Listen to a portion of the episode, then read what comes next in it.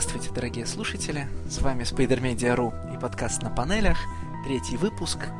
И с вами сегодня, как и всегда, Станислав Шаргородский. Всем привет! Никита Стародубцев. Всем привет! И Алексей Замский. У нас сегодня снова четыре комикса, по одному от каждого из нас, и четвертый, который вы предложили нам сами.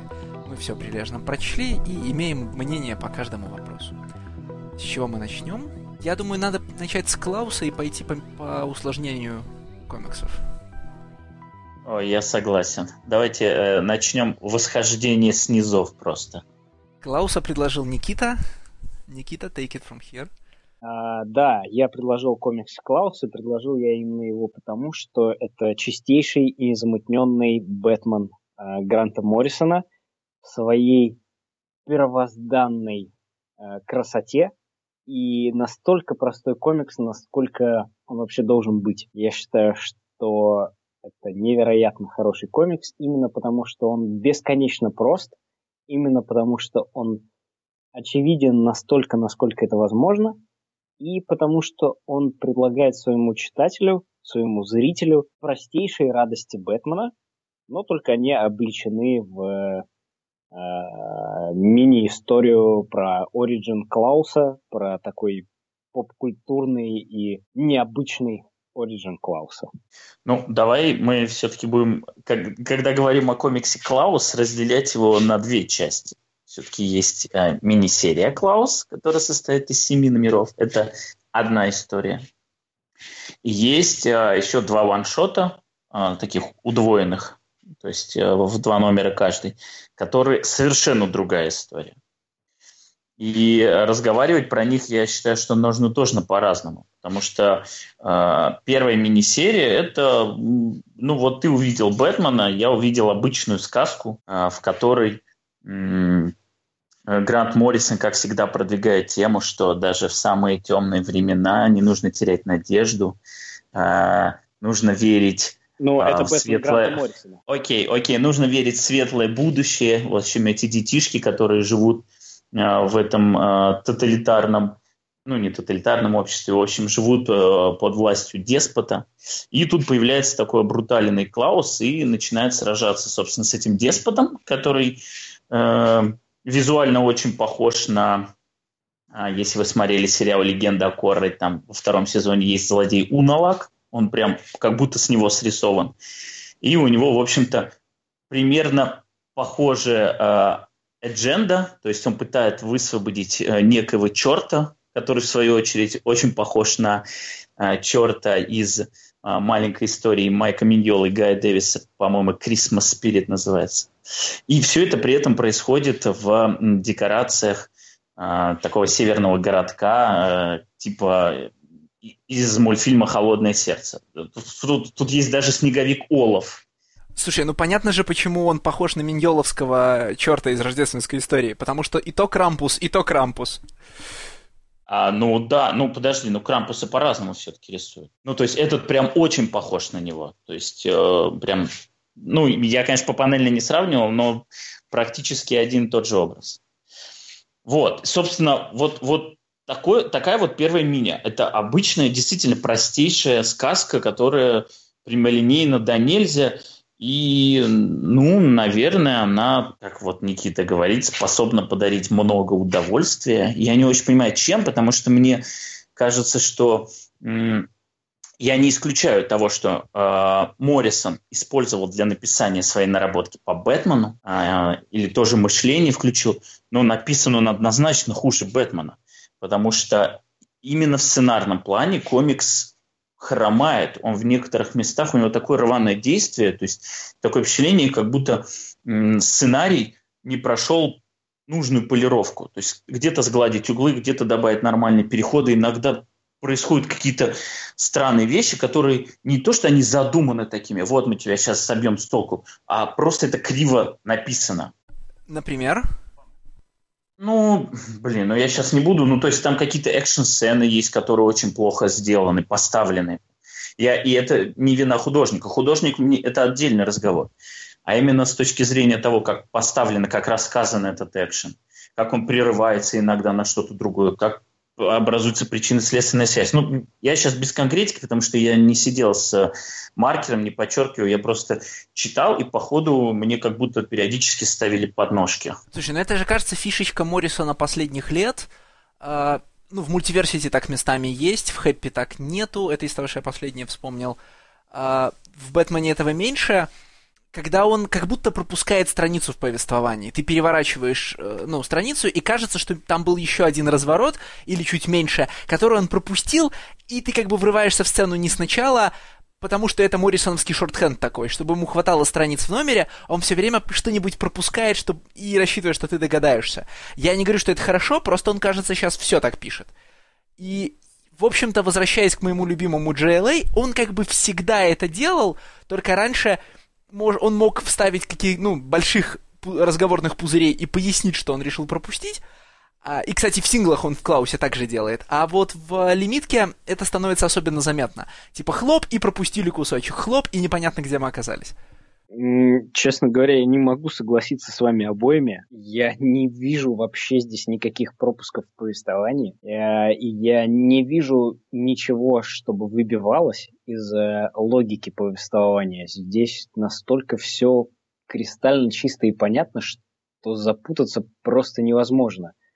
Я также не могу понять, чем Стасу не понравились экшн-сцены, потому что второй номер — это классический Бэтмен, с прыганиями по крышам, с э, свет, э, ну, светом от прожекторов, но здесь это не прожекторы, конечно же, здесь это огромные э, факелы, да, в Бэтмене это прожектор, который светит на, на стену, и там уже, э, ну, так скажем, убитый, ну, он не убитый, конечно же, а э, стражник, который находится без сознания, да, или противник, который находится без сознания. А здесь Все его, например, закатали в снеговика, да?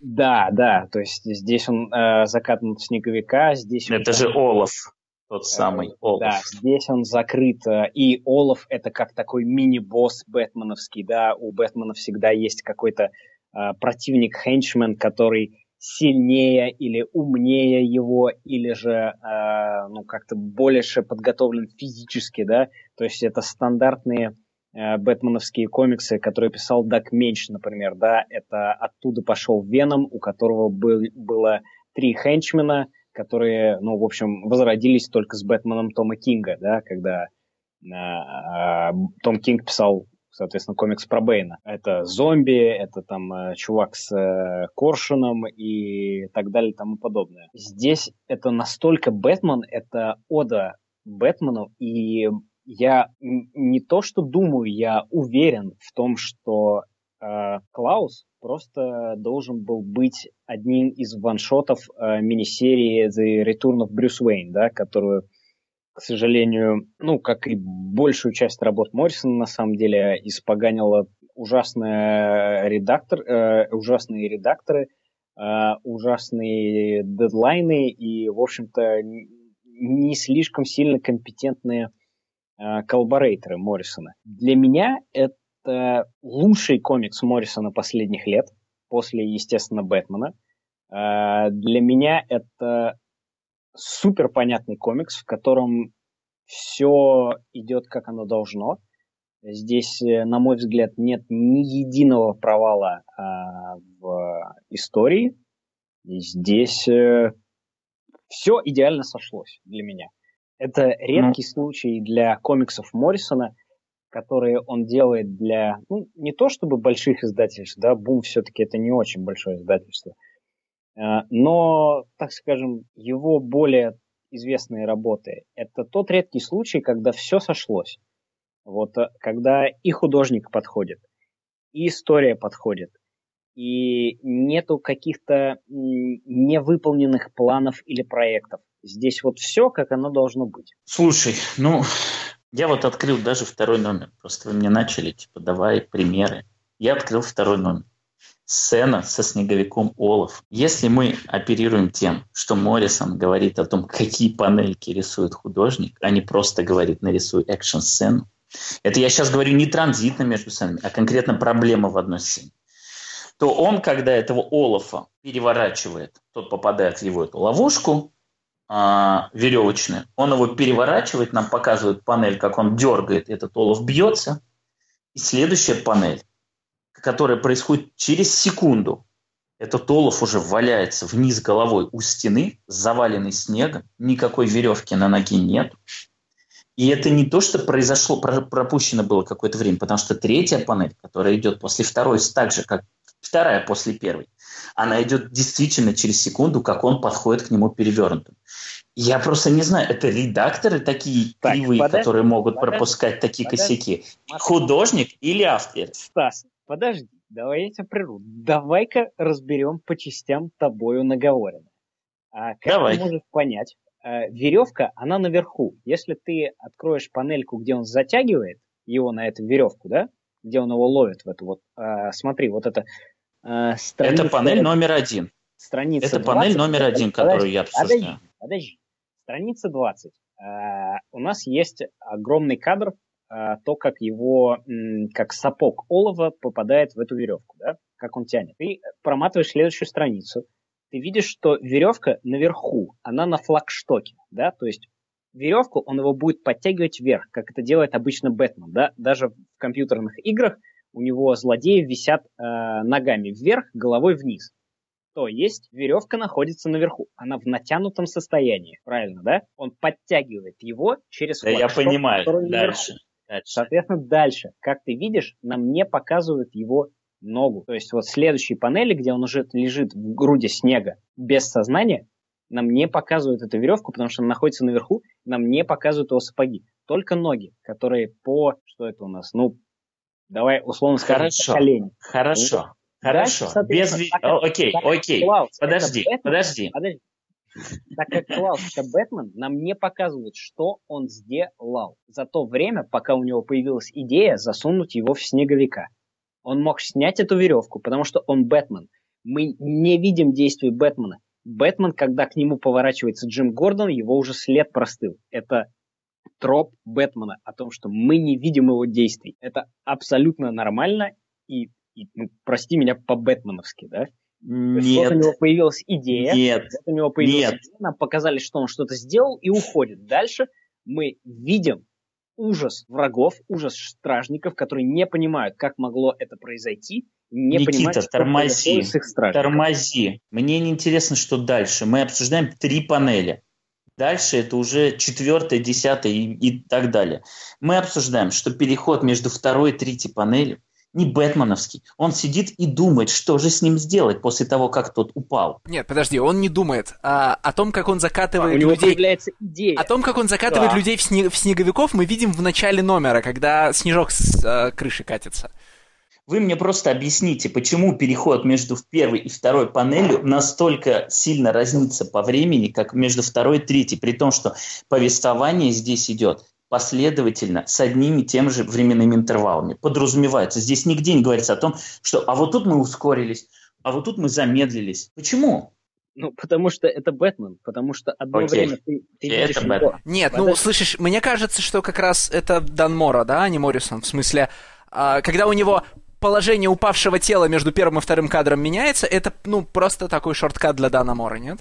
Окей. Я, я не согласен. Э, я могу вам сказать, что это конкретно бэтменовский момент. Мы видим, как он делает здесь в данный момент preparation. Этот preparation у него происходит в голове. Он думает, что сделать с Соловом, чтобы вселить страх в Cowardly Lot. И дальше мы не видим этих действий, когда он делает, потому что если мы все замечаем, как Бэтмен готовится, как он делает вот этот вот свой э, известнейший и знаменитейший preparation time, да, какой, какая суперсила у Бэтмена? Это не то, что он богат, это то, что у него есть preparation time, который происходит за кадром. Если мы будем видеть, как он э, закатывает этого олова, как он зарезает веревку, здесь пропадает тайна Бэтмена. Мы должны прочувствовать в данной сцене то же самое, что чувствуют стражники, потому что не понимают, как это возможно. Что, во-первых, Олова победили, который самый сильный, самый суровый, самый злой, и как его так ну, условно говоря, унизили, да, закатав его в снеговика. Здесь пропадет тайна, здесь пропадет мистерия Бэтмена. В данном случае Клауса, но мы все, я думаю, согласимся, что это Бэтмен. Давайте выныривать немножко на более высокий уровень. Но вообще это, ну, это круто, это deep dive. А, в технологии первой и второй панельки, я не помню какой по номеру, по-моему, примерно 15 страницы выпуска. А, я хочу сказать, что я по общей оценке не готов солидаризироваться со Стасом. Мне, даже при том, что мне, наверное, такие прямые цитаты из э, бэтменовского канона, типа там руны, написанные на снегу, когда все, все выбегают из церкви, да, и видят большой символ на снегу. Это для меня уже немножко перебор. Но в целом, э, значит, э, лимитка для меня была, как если бы я посмотрел диснеевский мультфильм о Робин Гуде, который был бы одновременно про... Ну, о Робин Гуде Санта-Клаусе, для которого Дисней решил стырить сюжетные приемы из Бэтмена. И в этом смысле диснеевский Робин Гуд, по-моему, удался. А там шутки про Бэтмена для аудитории, которая читала Бэтмена, тоже удались. Мне не очень нравится, как решен Ориджин Санта-Клауса в смысле трюка, но это, наверное, уже придирки ну вот э, существование этих самых, существование духов, в которые верят дети, да, Юлтай, да вот этого всего, понимаете, о чем я? Ну, это опять же стандартная Моррисоновщина. Ему нужно что-то привнести из не такой, скажем, обширно известной мифологии и э, истории, чтобы дать этому, э, так скажем, право на жизнь. То есть ему нужно это объяснить через что-то уже существовавшее в Э, книгах, э, в мифах и э, в тропах и показать, что это вот э, такой постоянно совершающийся момент. И, ну, для меня, я тоже здесь, Леша, с тобой соглашусь, я тоже не очень люблю здесь вот э, появление духов, появление музыки, но это стандартная Моррисоновщина. То есть это же было и в JLA, это же было и, ну, в JLA, если ты вспомнишь, да, там Прометей жил в Э, в буддистском лимбо, да? Он жил да, в Тибет да, натурально, да. Он, он жил в тибетской книге мертвых, да? Ну, э это стандарт от Моррисона, точно так же, как э, э, здесь стандартный бэтменовский Моррисон, да? Здесь другой стандартный Моррисон, который немножко идет к эзотерике, такой вот совершенно... Э, Смотри, я вижу некоторую разницу. Да? Я вижу некоторую разницу так традиционно было в последней войне Альбиона, да, что муровский взгляд на м, супергероику, ну и вообще на комиксы, да, это вечные идеи, которые рождаются и перерождаются в комиксах, они рождаются в головах, ну, в головах либо народов, либо гениев, как сам Мур, да, и воплощаются в комиксах в четырехцветных э, героев в трико. А, то есть начинается все с идей, а потом превращается в супергероев. А Моррисон всегда шел наоборот от того, что герои, изображенные на страницах, нас вдохновляют. Я не помню, где именно это в Клаусе есть, по-моему, уже в сингле про Снежную Королеву. Что значит, персонажи, появившиеся на страницах, да, берущиеся из книг и историй, рождаются, в, ну, типа, после этого воплощаются в жизни. И в Бэтмене есть этот мотив, ну, в возвращении Брюса Уэйна. И вот что получается. В Клаусе практически все компоненты Санта-Клауса, которые должны потом образовать миф о Санта-Клаусе, как мы его знаем, и оригин который, какового мифа мы, в общем, должны узнавать из этой лимитки, они уже существуют помимо героического гвардейца Клауса, не в смысле, что существуют, знаешь, вот инопланетяне, которые дарят восьми, значит, восьмиугольную машину, а в смысле, что существует уже традиция значит, отправлять бумажки в дымоход, чтобы пожелать чего-то духом. Существует концепция духов, которые называются Санта. Существует вообще, ну, существует идея, там, знаешь, дарения подарков на Йоль. Все эти штуки а как бы есть. Появляется только Бэтмен, который бросает подарки в дымоход. Все остальное уже есть. А это очень важно, опять же, на мой взгляд, да, для, как мне кажется, что это здесь Моррисон показывает свою непрекращающуюся работу с Legacy. И мы, мне кажется, увидим это в э, ваншотах про Клауса, да, где Witch of Winter, где он э, приходит ну, в свою, условно говоря, Fortress of Solitude, и мы там видим и Синтеркласса, и Фавр Крисмаса, и нашего Деда Мороза, и даже в следующем ваншоте он встречается ну, с более так опытным Бэтменом, да, который прямо натурально живет в Бэт-пещере. И это прям натуральный Дед Мороз. Это важно знать да. всем нашим слушателям. Да. Лично Дед это, Мороз. Это, это лично Дед Мороз, да, это Фавр Крисмас. И здесь это... Грандфазер. Grandfather Christmas. Не Christmas, да. а Frost. Grandfather Frost. Да, чтобы, мы не пута- чтобы мы не понимали, что это русский, да, потому что все остальные Да. у него там стоят в статуях. Да, это Дедушка Мороз, да. И э, здесь нужно понимать, да, что Моррисон, он э, очень любит легаси персонажей, и он очень любит обскурных персонажей из э, невероятной библиотеки DC Comics и когда-то Marvel Comics. Ну, в Marvel в меньшей степени, в DC все-таки в большей, потому что э, большую часть своих работ это все-таки DC Comics, да, если мы берем именно мейнстримные какие-то вещи совсем. И здесь он пытается показать о том, что уже до вот этого вот Batman Year One, а его лимитка Клаус это Batman Year One, причем абсолютно, ну, только с Дарксайдом в конце, он легаси персонаж, и до него уже были такие Клаусы, были такие герои. И он всего лишь новый Санта-Клаус для нового времени. И для нас это время может показаться непонятным, да, потому что это, в общем, какой-то фэнтезийный мир в непонятные то средние века, то, может быть, раннее средневековье, а может быть и позднее средневековье. А, Но это уже было, и такой архетип такого персонажа, он уже существовал. Просто сейчас его принял на себя вот этот Клаус. И Клаус здесь это именно Бэтмен Моррисона, и это именно тот Брюс Уэйн, который есть в Return of the Bruce Wayne. А до этого Клауса был, э, например, э, Бэтмен э, того же Дага Менча, был э, Бэтмен Брю Бейкера, э, был э, Бэтмен Дэнни О'Нила, э, был э, Апаровский Бэтмен и так далее и тому подобное. И вот э, через этот вот намек о том, что уже э, вот эти идея Бэтмена, она витает в воздухе, он и пытается показать, что вот текущий Клаус, он легаси персонаж. И все это работает в первую очередь, мне кажется, потому что это еще и запихнуто в чудесную диснеевскую оболочку. То есть я, я хочу перейти понемножку к синглам, и вот как, ну, и вот каким образом. Мне кажется, что отдельное, отдельным достоинством этой серии является то, э, как там Моррисоновщина, да, вся происходит что ли на параллельном слое основной, к основной фабуле, и вот, значит, действительно совершенно э, Frozen подобная история с, э, значит, ну, знаете, с, э, с- как это, с замком, с э, злым бароном, ну, ладно, злой барон это Робин Гуд, конечно, не Frozen. М, Она вся способна восприниматься прям на очень поверхностном уровне, даже если ты не видишь ни одной диснеевской отсылки, ой, диснеевской, бэтменовской отсылки, ни одной Моррисоновской любимой темы, включая там космическую музыку, да, и удачно подобранный, как мне кажется, для этой работы художник обеспечивает нам вот тот необходимый уровень такого, знаете, детского гламориз- гламоризированного повествования, чтобы, ну, чтобы серию затащило. Потому что будь здесь кто-то из более высоколобых Моринов, моррисоновских художников, да, таких ориентированных на хайброу серии, оно все могло бы не сработать вообще нифига.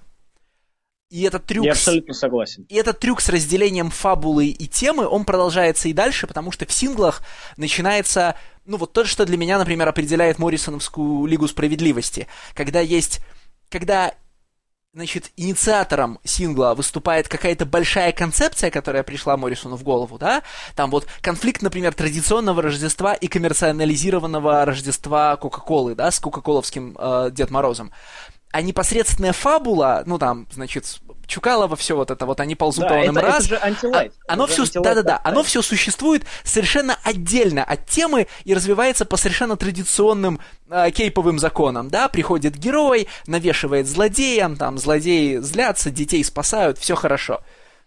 А, и Опять же, можно прочитать сингл про Снежную Королеву и вообще пропустить все, что тематически хочет сказать Моррисон. Мне кажется, что я вообще половину пропустил успешно, да? И просто смотреть, о, класс, это, типа эти юлевские гномы, значит, там, Снежная Королева, драка, предательство, все отлично, все работает. Подожди, Леша, подожди. Вот тут э, наступает такая проблема. Если первая мини-серия, она так не распадалась на части, то какого черта потом серия начинает включать свое двойное дно? Почему в э, простом ваншоте, в котором появляется Фейблс, в котором э, Бэтмен, значит, сражается буквально со Снежной Королевой ходаком, вне- внезапно появляется тема с глобальным потеплением. Подожди, подожди, она почему прогала- ходаком? Почему ходаком? Ну, потому что она, когда ранит его, э, значит, э, волка, он тоже... Ну, это я так, просто ходок, чтобы Слушай, было понятно для ну, современных... Окей, ладно, ну просто все это есть... Алексей. Не, не, нет, не оскорбился, Окей. просто все это есть у Андерсона. Хорошо, хорошо. Со Снежной Королевой внезапно появляется тема глобального потепления, и она появляется не саптал, как можно было бы, что он хочет дополнительно высказать это, она появляется в лоб, она проговаривается несколько раз и практически никак ни на что не влияет. То же самое, у меня претензия ко второму ваншоту. Он, если бы вся серия была написана таким образом, окей, но когда у тебя первичная история, она такая простая, да нельзя, без там второго дна и так далее, а потом начинаются вот эти заморочки про то, как Кока-Кола хочет затрейдмачить Рождество, а, и, значит, вот это злые корпорации. Параллельно Я, я тебе напомню, что злые корпорации, они еще были в Marvel Boy да, даже. Да хорошо, хорошо, Никита, я не говорю о том, что это чуждая для Моррисона тема. Я говорю о том, что она совершенно не вписывается в концепцию той серии, которую он начал своей лимиткой. А я тебе могу объяснить концепцию. Хорошо. Клаус, Клаус Лимитка – это большой ongoing про Бэтмена с большим концом. Бэтмен становление, у Бэтмена проблема, Бэтмен сражается с Дарксайдом, побеждает Дарксайд. А другие два one-shot а — это уже его приключения вне его ongoing а, если можно так назвать. Это если бы Клаус встречался бы с Лигой Справедливости. Ну, я пытаюсь это как бы объяснить. Хорошо, но воспринимай это как ивент, который центрирован на Бэтмене. Да? Потому что здесь э, угрозы, которые, э, с которыми справляется э, Клаус в ваншотах, они гораздо больше, нежели чем Крампус Дарксайд. Хотя, казалось бы, выше Крампуса Дарксайда уже не прыгнуть. Но здесь другие злодеи, другие проблемы, которые гораздо больше, чем Бэтмен, они bigger than Batman, да? Это Бэтмен, который поставлен в условия Лиги Справедливости, в котором там ну, Леша очень любит Лигу справедливости Моррисона, я забыл, но там э, астероид главный враг был, да? Э, ну, Армагеддон, да, да, но да. как-то по-другому. Ну, короче говоря, главным врагом Лиги справедливости был планетоидный астероид, который размером с планету Земля, и чтобы остановить его, нужно было совершить кучу разных действий, и все это связывалось естественно. Здесь угрозы, которые больше, чем Бэтмен, они больше размером, чем Бэтмен, они больше, чем сама жизнь, Однако Бэтмен настолько, а, настолько... Никит, Никит, я не против, я не против вот этих основных приключений и основных сюжетов. Я не понимаю, зачем нам топорно втыкают сначала глобальное потепление, а затем нам абсолютно топорно, еще более топорно втыкают эту историю с Кока-Колой, которую выбрось, и от этого комикс не потеряет ничего, но наоборот только выиграет показать, что Бэтмен справляется с проблемами, которые больше, чем просто огромный злой монстр. Ребят, ребят, для начала, с самых 80-х годов, откройте, я не знаю, Animal Man, да, когда Моррисон берется за свой экологический активизм, способность в нюансах ему отказывает. Это происходит всегда. А, в любой серии Моррисона наступает момент, когда пришло время поговорить об экологическом активизме, о проблемах с климатом или загрязнением, и в этот момент Моррисон ну вот уходит от любого третьего смысла и начинает шарашить тебя в лоб. Возможно, потому что, э, значит, мрачный шотландец считает, что ну, мы настолько мало думаем про спасение планеты, что нам нельзя на подтексте это высказывать. Нас нужно вот тыкать мордой, как, значит, как щенка, да, и спрашивать, кто это сделал, кто это сделал. А, это, это во-первых. А во-вторых, ну, это же, опять же, его основной регистр написания сериальной супергероики значит, э, у нас есть фаб, некие фабульные приключения, а под ними есть довольно топорная тема. И вот, ну, собственно, в JLA, в Animal Man, да, блин, да даже в том Бэтмене, который, ну, вот в начале рана на Бэтмене, когда мы еще не переходим к большому разговору о смерти и возвращении Брюса Уэйна, всегда, ну, так и получается. А супергероика в представлении Моррисона не очень нюансированная, не очень сатл вещь, да? А, вот вам фабула, а вот вам высказанный в лоб месседж, вот вам вот вам все разжевано. Если разжевать на странице не получилось, Моррисон еще даст интервью, в котором пояснит. И надо заметить, что, ну, блин, читатели супергероики, как вот мы, прям скажем, да, тоже не самые тонкие люди, и если нам вот в лоб какие-то вещи не показать, мы даже сомневаемся, есть ли здесь такой месседж. Это было сделано жутко, топорно просто. Настолько, насколько это возможно. Я сколько Моррисона не читал, такого я у него не видел. Никогда. Чтобы это было сделано настолько плохо. Это было просто очень плохо. И у меня есть претензия к тому, что это было не с самого начала, что этого не было в лимитке, что это появилось потом, и что это появилось потом очень плохо. Я не против совмещения, я не против, еще раз, Леш, я не против совмещения этого. Я против того, чтобы это было сделано так плохо. Нет, я к вопросу о топорности. А ты заметил, что месседж 17 э, ну, сингла 17 года не про то, что Coca-Cola коммерциализирует э, Рождество. Ключевой момент происходит в конце, когда вот этот пожилой, ну, когда пожилой владелец Coca-Cola Company, вместо того, чтобы принять рациональные бизнес-решения и мони, ну, продолжать монетизировать э, Рождество, говорит, давайте, пере, ну, надо срочно перебросить все деньги на уничтожение Клауса. Не, значит, вот с бизнеса, которым хочет заниматься его сын или внук, я не помню, да, а он говорит, я тебе оставлю компанию только если ты пообещаешь, что ты потратишь все ресурсы на уничтожение Клауса, да? А иррациональный совершенно как бы это сказать, суперзлодейский маневр, ну, блин, а, я регулярно смотрю американские новости, и складывается ощущение, что там все, мыс... ну вот, там все владельцы корпораций а, разного уровня мыслят, как вот этот пенсионер, потому что там регулярно кто-нибудь говорит так, а вот мы сейчас будем не зарабатывать деньги, а потратим очень много денег просто на то, чтобы доказать какой-то группе населения, что мы их, что мы их не любим и что им здесь не место.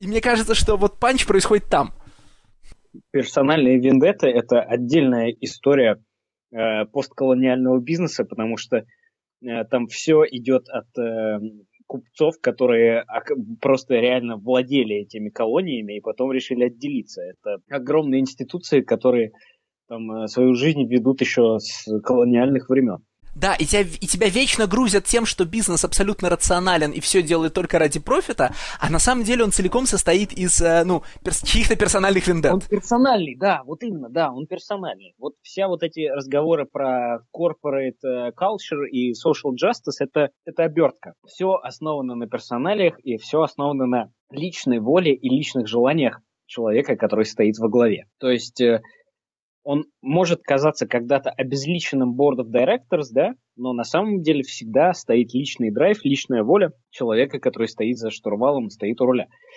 Но я не про это. Я про то, что в Клаусе в лимитке тоже есть э, месседж. Там э, человек не должен будить древние силы. Человек должен идти вперед. И заметьте, как он их, Человек как он будет... их будет, да? Он их да. будет, простите, а, шахтенной добычей угля. Ну, в смысле... Вот именно, вот, а, да. Я все ждал, что в конце э, сюжета что-нибудь произойдет, и эти шахтеры превратятся, я не знаю, в эльфов в мастерской Клауса. Но что это работает на мотив э, с Санта-Клаусом. А нет, это работает на мотив с капитализмом и, ну, пере... именно, перепроизводством. Именно.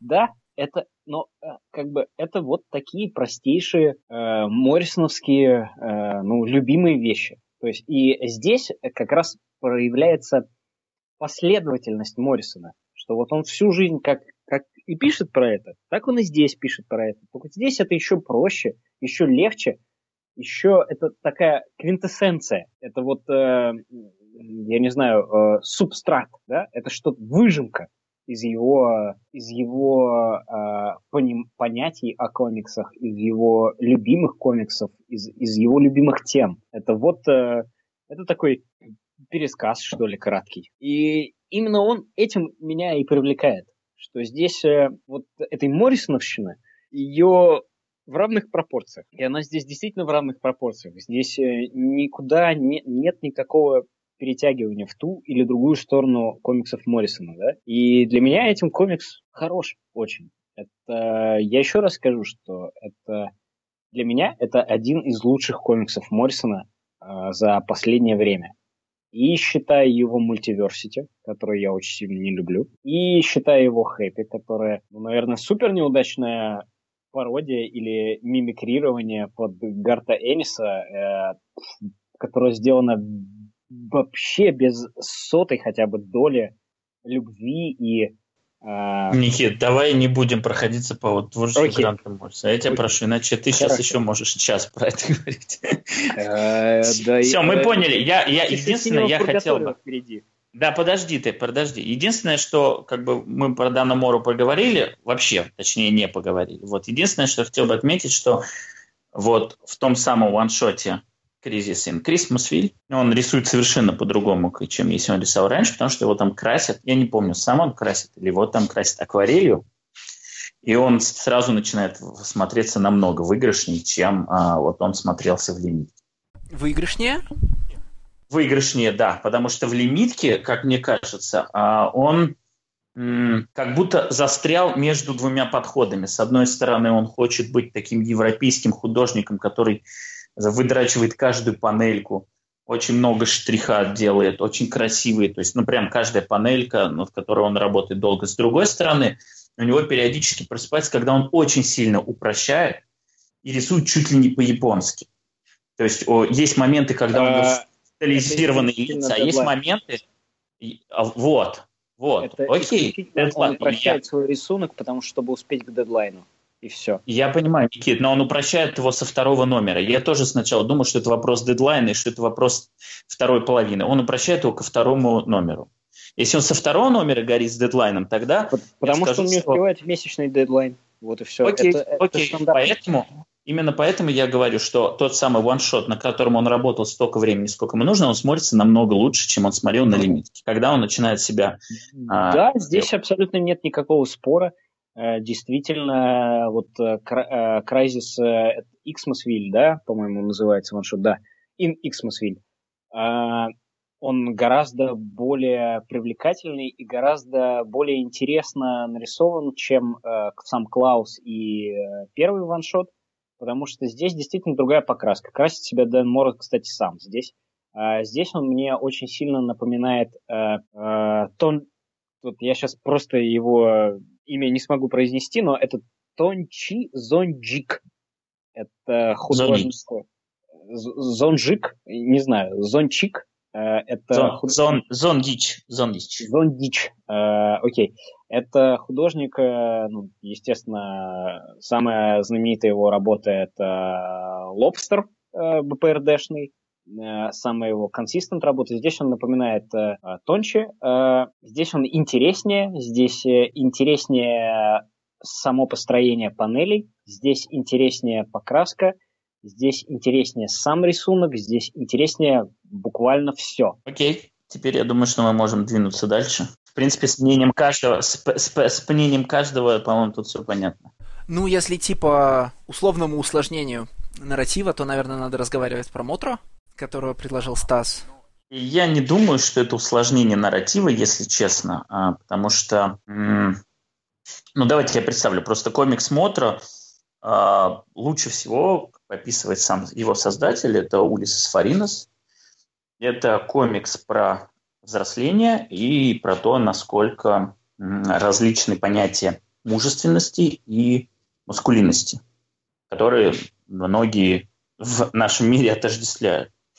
Собственно, главный герой, с которым мы знакомимся в самом начале серии, он еще ребенок, просто по ходу он очень быстро взрослеет, но он живет один. У него были достаточно сложные конфликтные отношения с отцом, который был как раз-таки этим олицетворением мускулинности, то есть он в этом плане был традиционной фигурой, привыкшим многое решать там, с помощью насилия.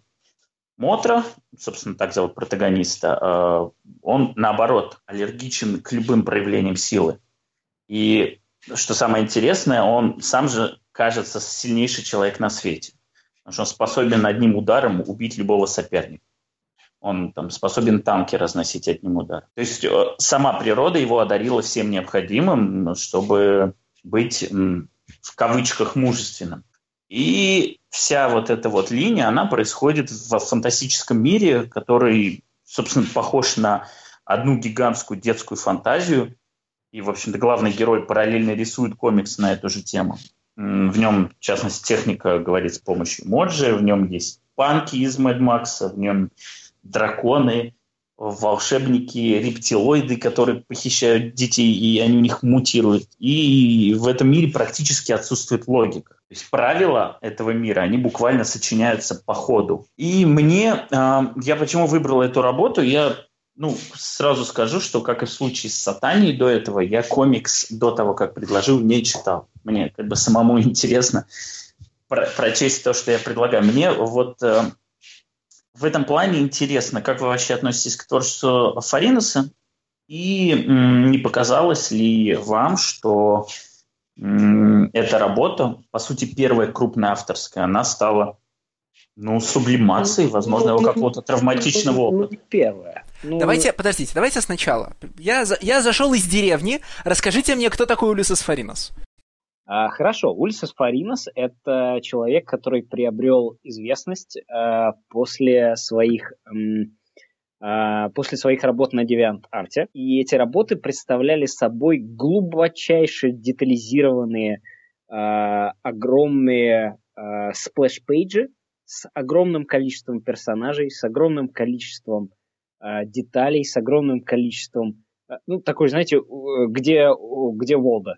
А, про либо про Марвеловскую вселенную, либо про DC-шную вселенную. То есть это были огромные-огромные splash page и, где были нарисованы, допустим, все Avenger ы, а, где была нарисована Бэт-пещера. И после этого он приобрел, в общем, известность и э, стал рисовать более, так скажем, э, мейнстримные вещи.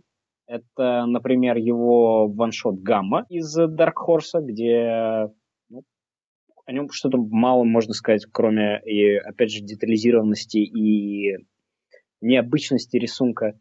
И это, ну, в общем, не взлетевший проект Каталист Комикс с Джо Кейси. Джо Кейси это, опять же, э, автор масштаба Моррисона, э, такой, скажем, неоднозначный очень писатель. Он, ну, российские читатели его знают, наверное, по автоматической кавке, которая во всех, наверное, топах всех э, русских комикс-блогов и пабликов и сайтов присутствует. А, и, наверное, по ревитализации Wildcats.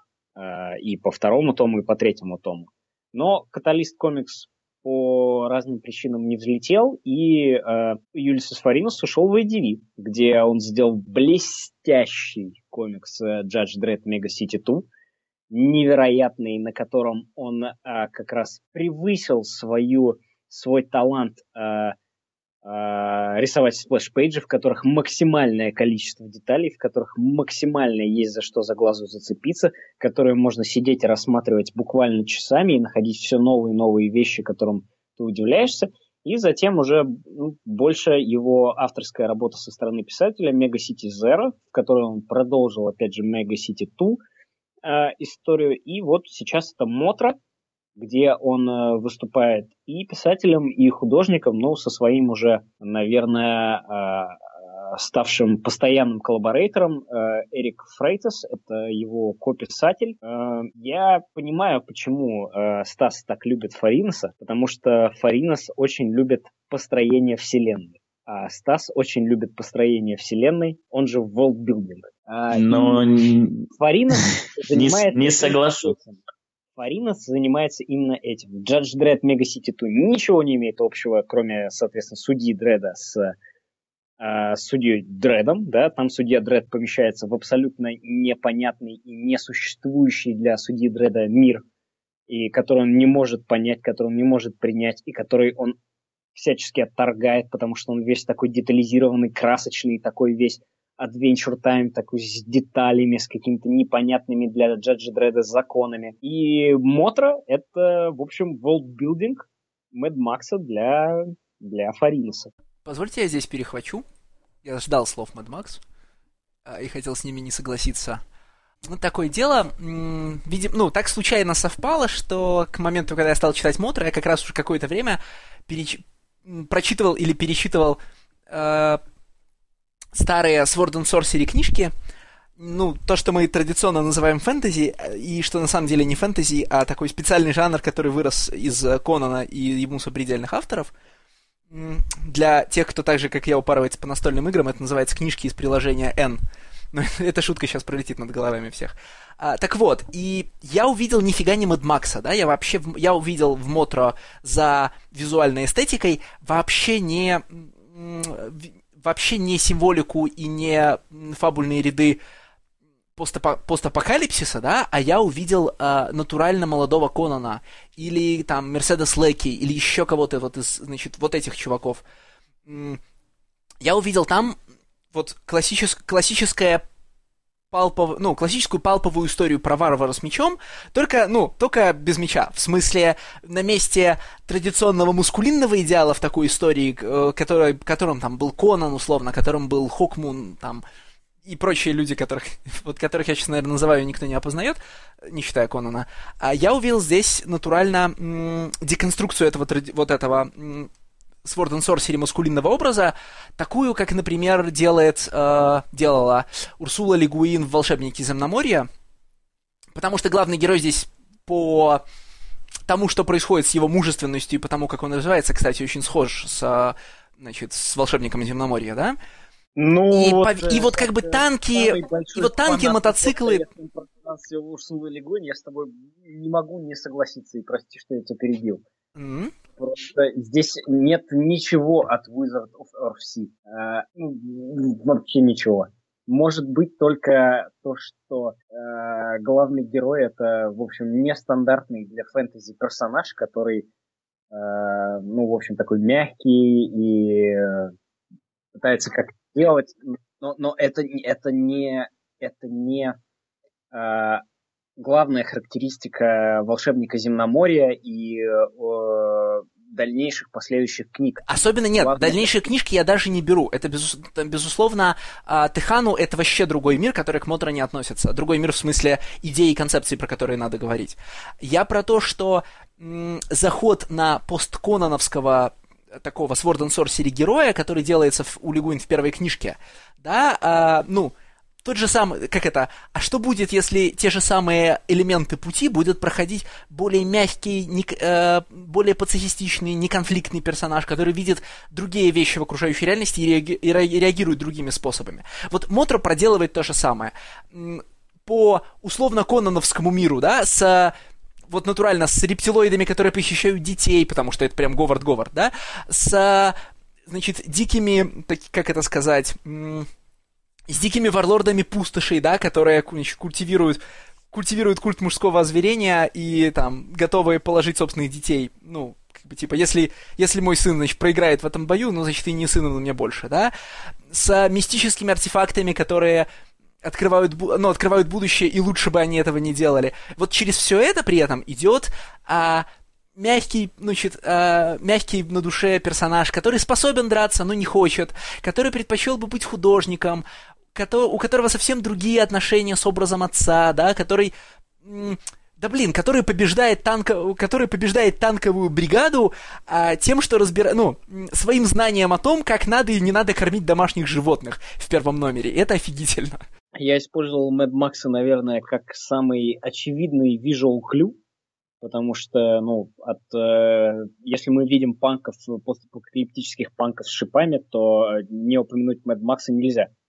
Это самый очевидный э, пример, самое очевидное сравнение, с которым, ну, которым можно рассказать человеку, что его ждет. Э, я когда вот, а я читал прямо только что Мотра, вот прямо вот сию секунду назад, э, я не мог отделаться от того, что я читаю «Мио мой Мио» Астрид Лингрен. Да, хорошая аналогия, хорошая аналогия. И хотя сравнений достаточно мало, на самом деле, да, только они, в общем, очень общего плана, да, но я не мог отделаться от мысли от того, что я читаю экранизацию «Мио мой Мио». И э, я, ну, так скажем, не знаю всей истории жизни э, э, Юлиса Сафариноса, да, я знаю, что, ну, он, естественно, потомок иммигрантов кубинских, да, и, возможно, так как э, книжки Астрид Лингрен, они были популярны, в общем-то, во всех коммунистических странах. И, кстати, в том числе и на Кубе,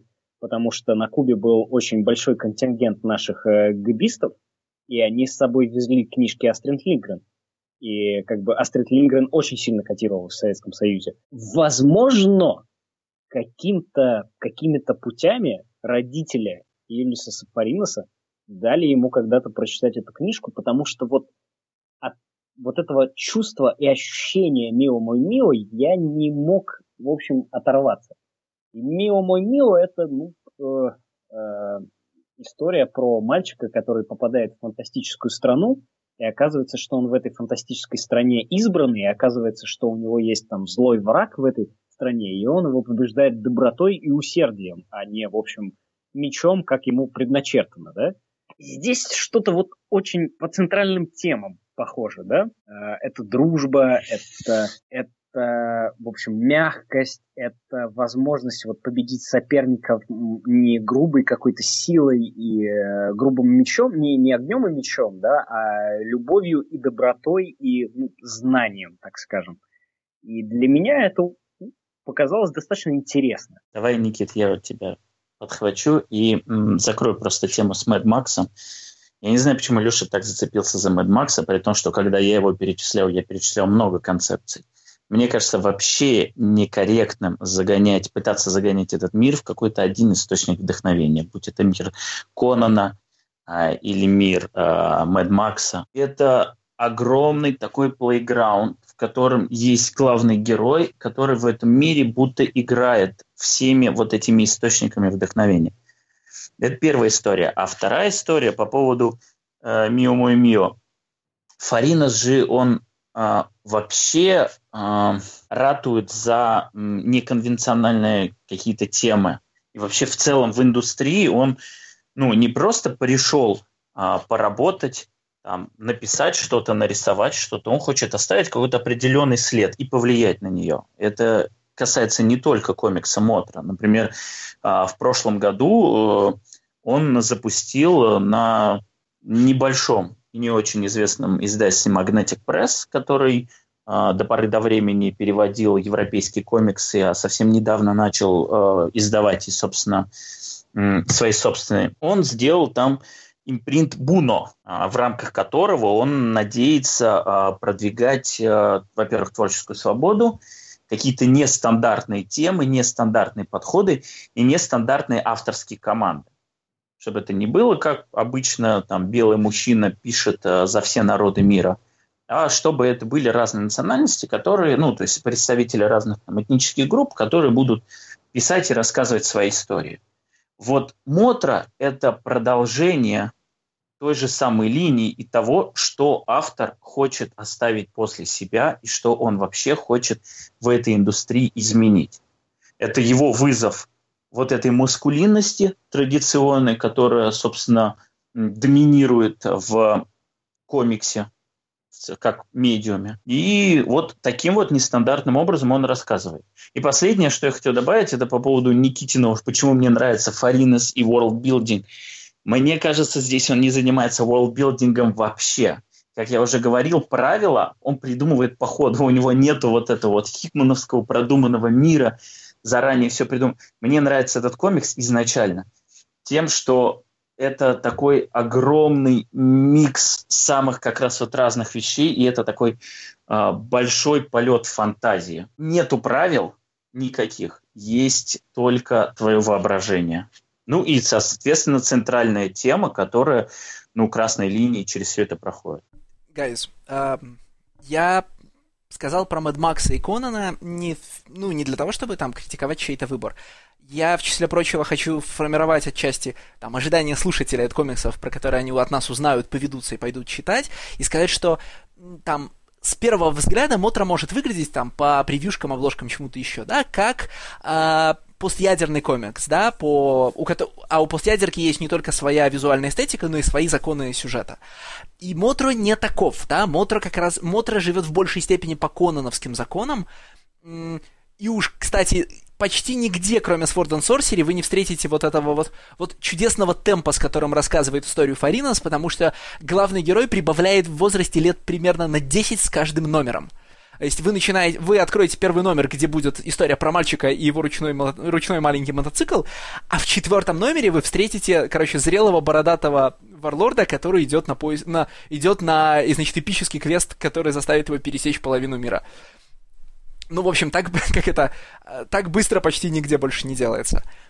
И перечисляя референсы, вот я там, там, там сунул Робин Гуда, там сунул Конана, нельзя не указать, ну, слушайте, вот для меня одного при чтении постоянным ориентиром служил Adventure Time. Потому что ты читаешь, и это, ну, очи, а, а ну это прям заметное пародирование Adventure Time местами.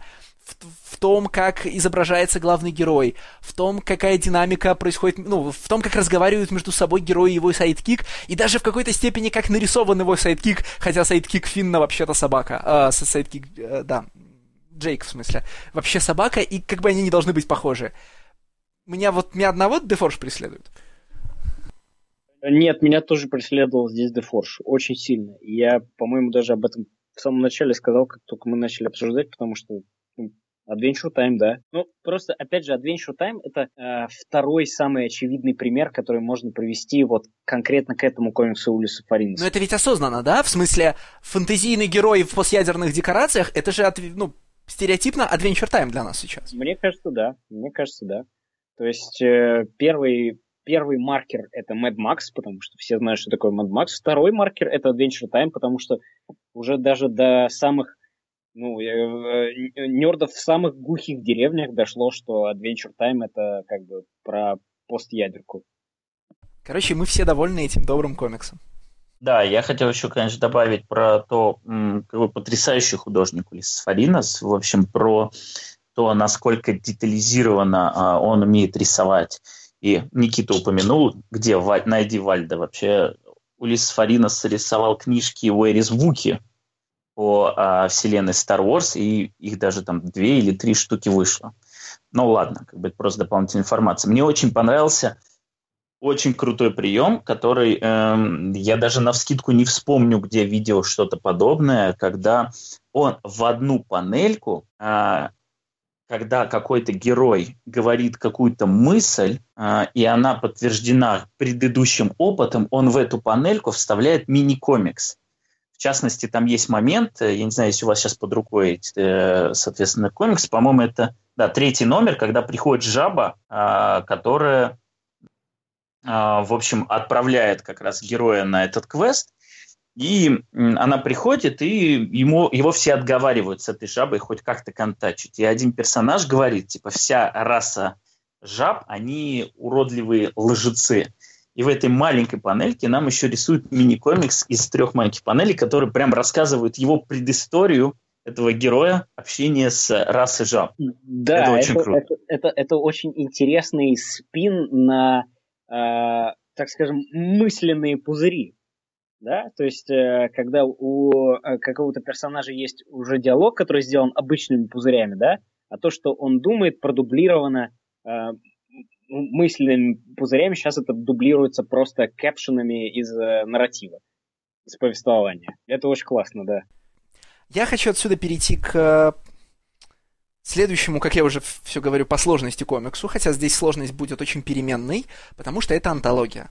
Я предложил в этом подкасте разговаривать про антологию под редакцией Алана Мура, которая называется «Синема Пургаторио», которая вышла 12 номеров, которая состоит из пяти маленьких ongoing ов, примерно как, ну, примерно как prog и у 2000 AD.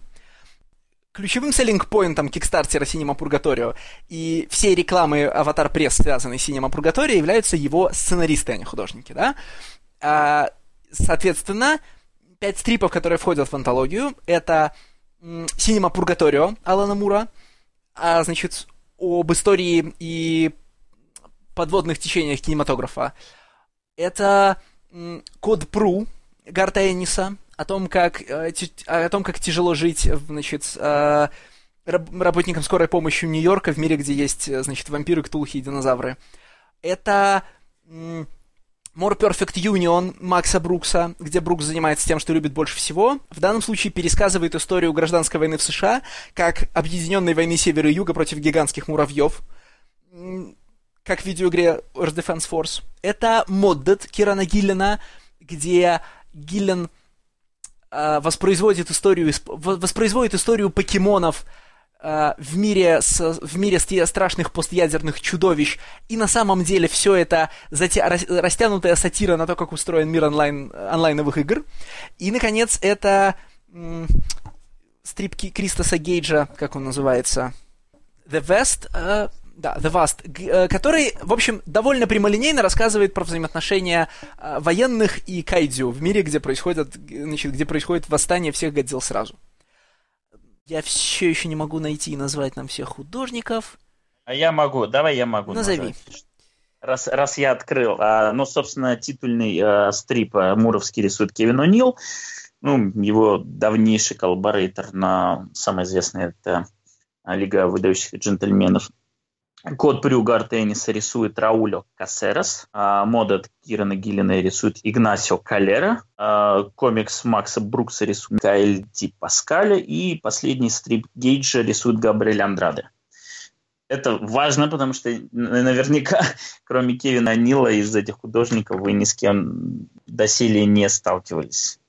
И, как и уже сказал надо. Никита, и все это очень плохие, по его мнению, аватаровские и, художники. И, и я совершенно не согласен, э, как минимум в трех случаях ну, из четырех. Давайте дискутировать, друзья.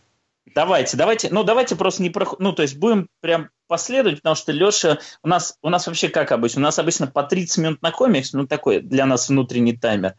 Но очевидно, что тут за 30 минут 5 комиксов не обсудим. Я готов Поэтому... обсудить их за 5 минут. Смотрите, во-первых, никому не надо читать Кристос, э, стрип Кристоса Гейджа вообще. Этот стрип ни зачем не нужен, там ничего не происходит. А единственное достойное, что там есть, это в районе 10-12 номеров. Можно посмотреть, как его художник справляется рисовать поочередно а, Кайдзю с миленьким выражением лица и Кайдзю со страшненьким выражением лица. Потому что там у главной героини есть, типа, короче, домашний, домашний дракончик, и вот э, он рис, ну, да, имеет два, Кайдю, да, да, да. Нас спасает. Он имеет два выражения лица вместо одного. Это большая победа для художника. Там, правда, это не сло, нелегко было бы сделать, художник справился. Значит, Макса Брукса стоп, нужно читать. Стоп, Леша, нет, давай. Я хотел за пять минут просто всех поругать и все. Не, не надо. Давай все-таки мы после. Я согласен, я согласен, что э, стрип Гейджа это, ну, такая проходная вещь, и, в общем-то, автор Крис Гейдж тоже проходной. Но, ну, во-первых, это моя интерес, любимая тема Скадио. А, и, во-вторых, художник все-таки у этого комикса отличный. Я не понимаю, как его можно назвать э, не то, это что если паршиво. тебе нравится художник Стармана. А, что значит художник Стармана? Ты про Эда Харриса, что ли? Или что? Ой, Эд Харрис, господи. Да, да, я заб... тоже забыл, как его зовут. Как его зовут-то? Харрис. Тони, Тони Харрис? Харрис. Да, Тони Харрис, да. Да, он, да. ну, э, э, людей он рисует действительно так же, но здесь, как ты видишь, в основном рисует не людей, а в основном рисует именно монстров. И монстров он рисует просто охренительно. Ну, это, опять же, у, у нас вот у каждого из троих есть э, такие свои кнопочки, на которые маркетинговая обезьяна с э, бубенцами может нажать, и нам все понравится. И вот э, один из, одна из кнопочек Стаса — это огромные монстры Кайдзю, потому что, естественно, он любит БПРД, Естественно, в БПРД значительную часть занимают э, Кайдзю монстры Ты промахнулся, ты промахнулся. Да, что, я что не, такое? не из-за БПРД люблю, а я люблю из-за фильмов про Годзиллу. Так что я не знаю, откуда ты взял. Ну, Но, а, ну, слушай, даже, даже, даже вне зависимости от этого. А, блин, ну, художник отлично рисует. Он, э, знаешь, это вот тот случай, когда он, э, он не настолько сильно детализирует, что в какой-то момент ты вообще не понимаешь, что происходит, потому что он рис, собирается э, прорисовать каждый листочек, а цвета у нас нет, чтобы что-то от другого отделить. Нет, он знает меру, детализации. Вот именно черно-белый. И, во-вторых, э, ну, я не вижу каких-то мест, которые можно было бы назвать проблемными. Он нормальный художник, просто ему Гейдж не дает порисовать ничего интересного. Он скучный. Вот другой вопрос. Сказать, другой вопрос. А, ну нет, он не скучный. Тебе, может быть, не нравится мимика Харриса, но, но во-первых, нет, она... он, он скучный, да. Дизайн монстров, он, ну, для меня не инспирированный вообще, да, даже вот в... Ну ты обалдел. Ты Простите обалдел. меня, в поносном комиксе да, Кира я Миллина интереснее не... дизайн монстров. А, я не собираюсь Дизайн прощать. здесь абсолютно не инспирирован, вообще ничем. Он, он ну, стандартные монстры большие, да, окей, которые то хитинные, то членистоногие, то э, ящерицы. А, Извините, подожди. Подожди, что значит то членистоногие, что ящерицы? Это так и должно быть задумано. Это живые, реально существующие звери, которые мутировали после того, как прошел этот гигантский тераморфин.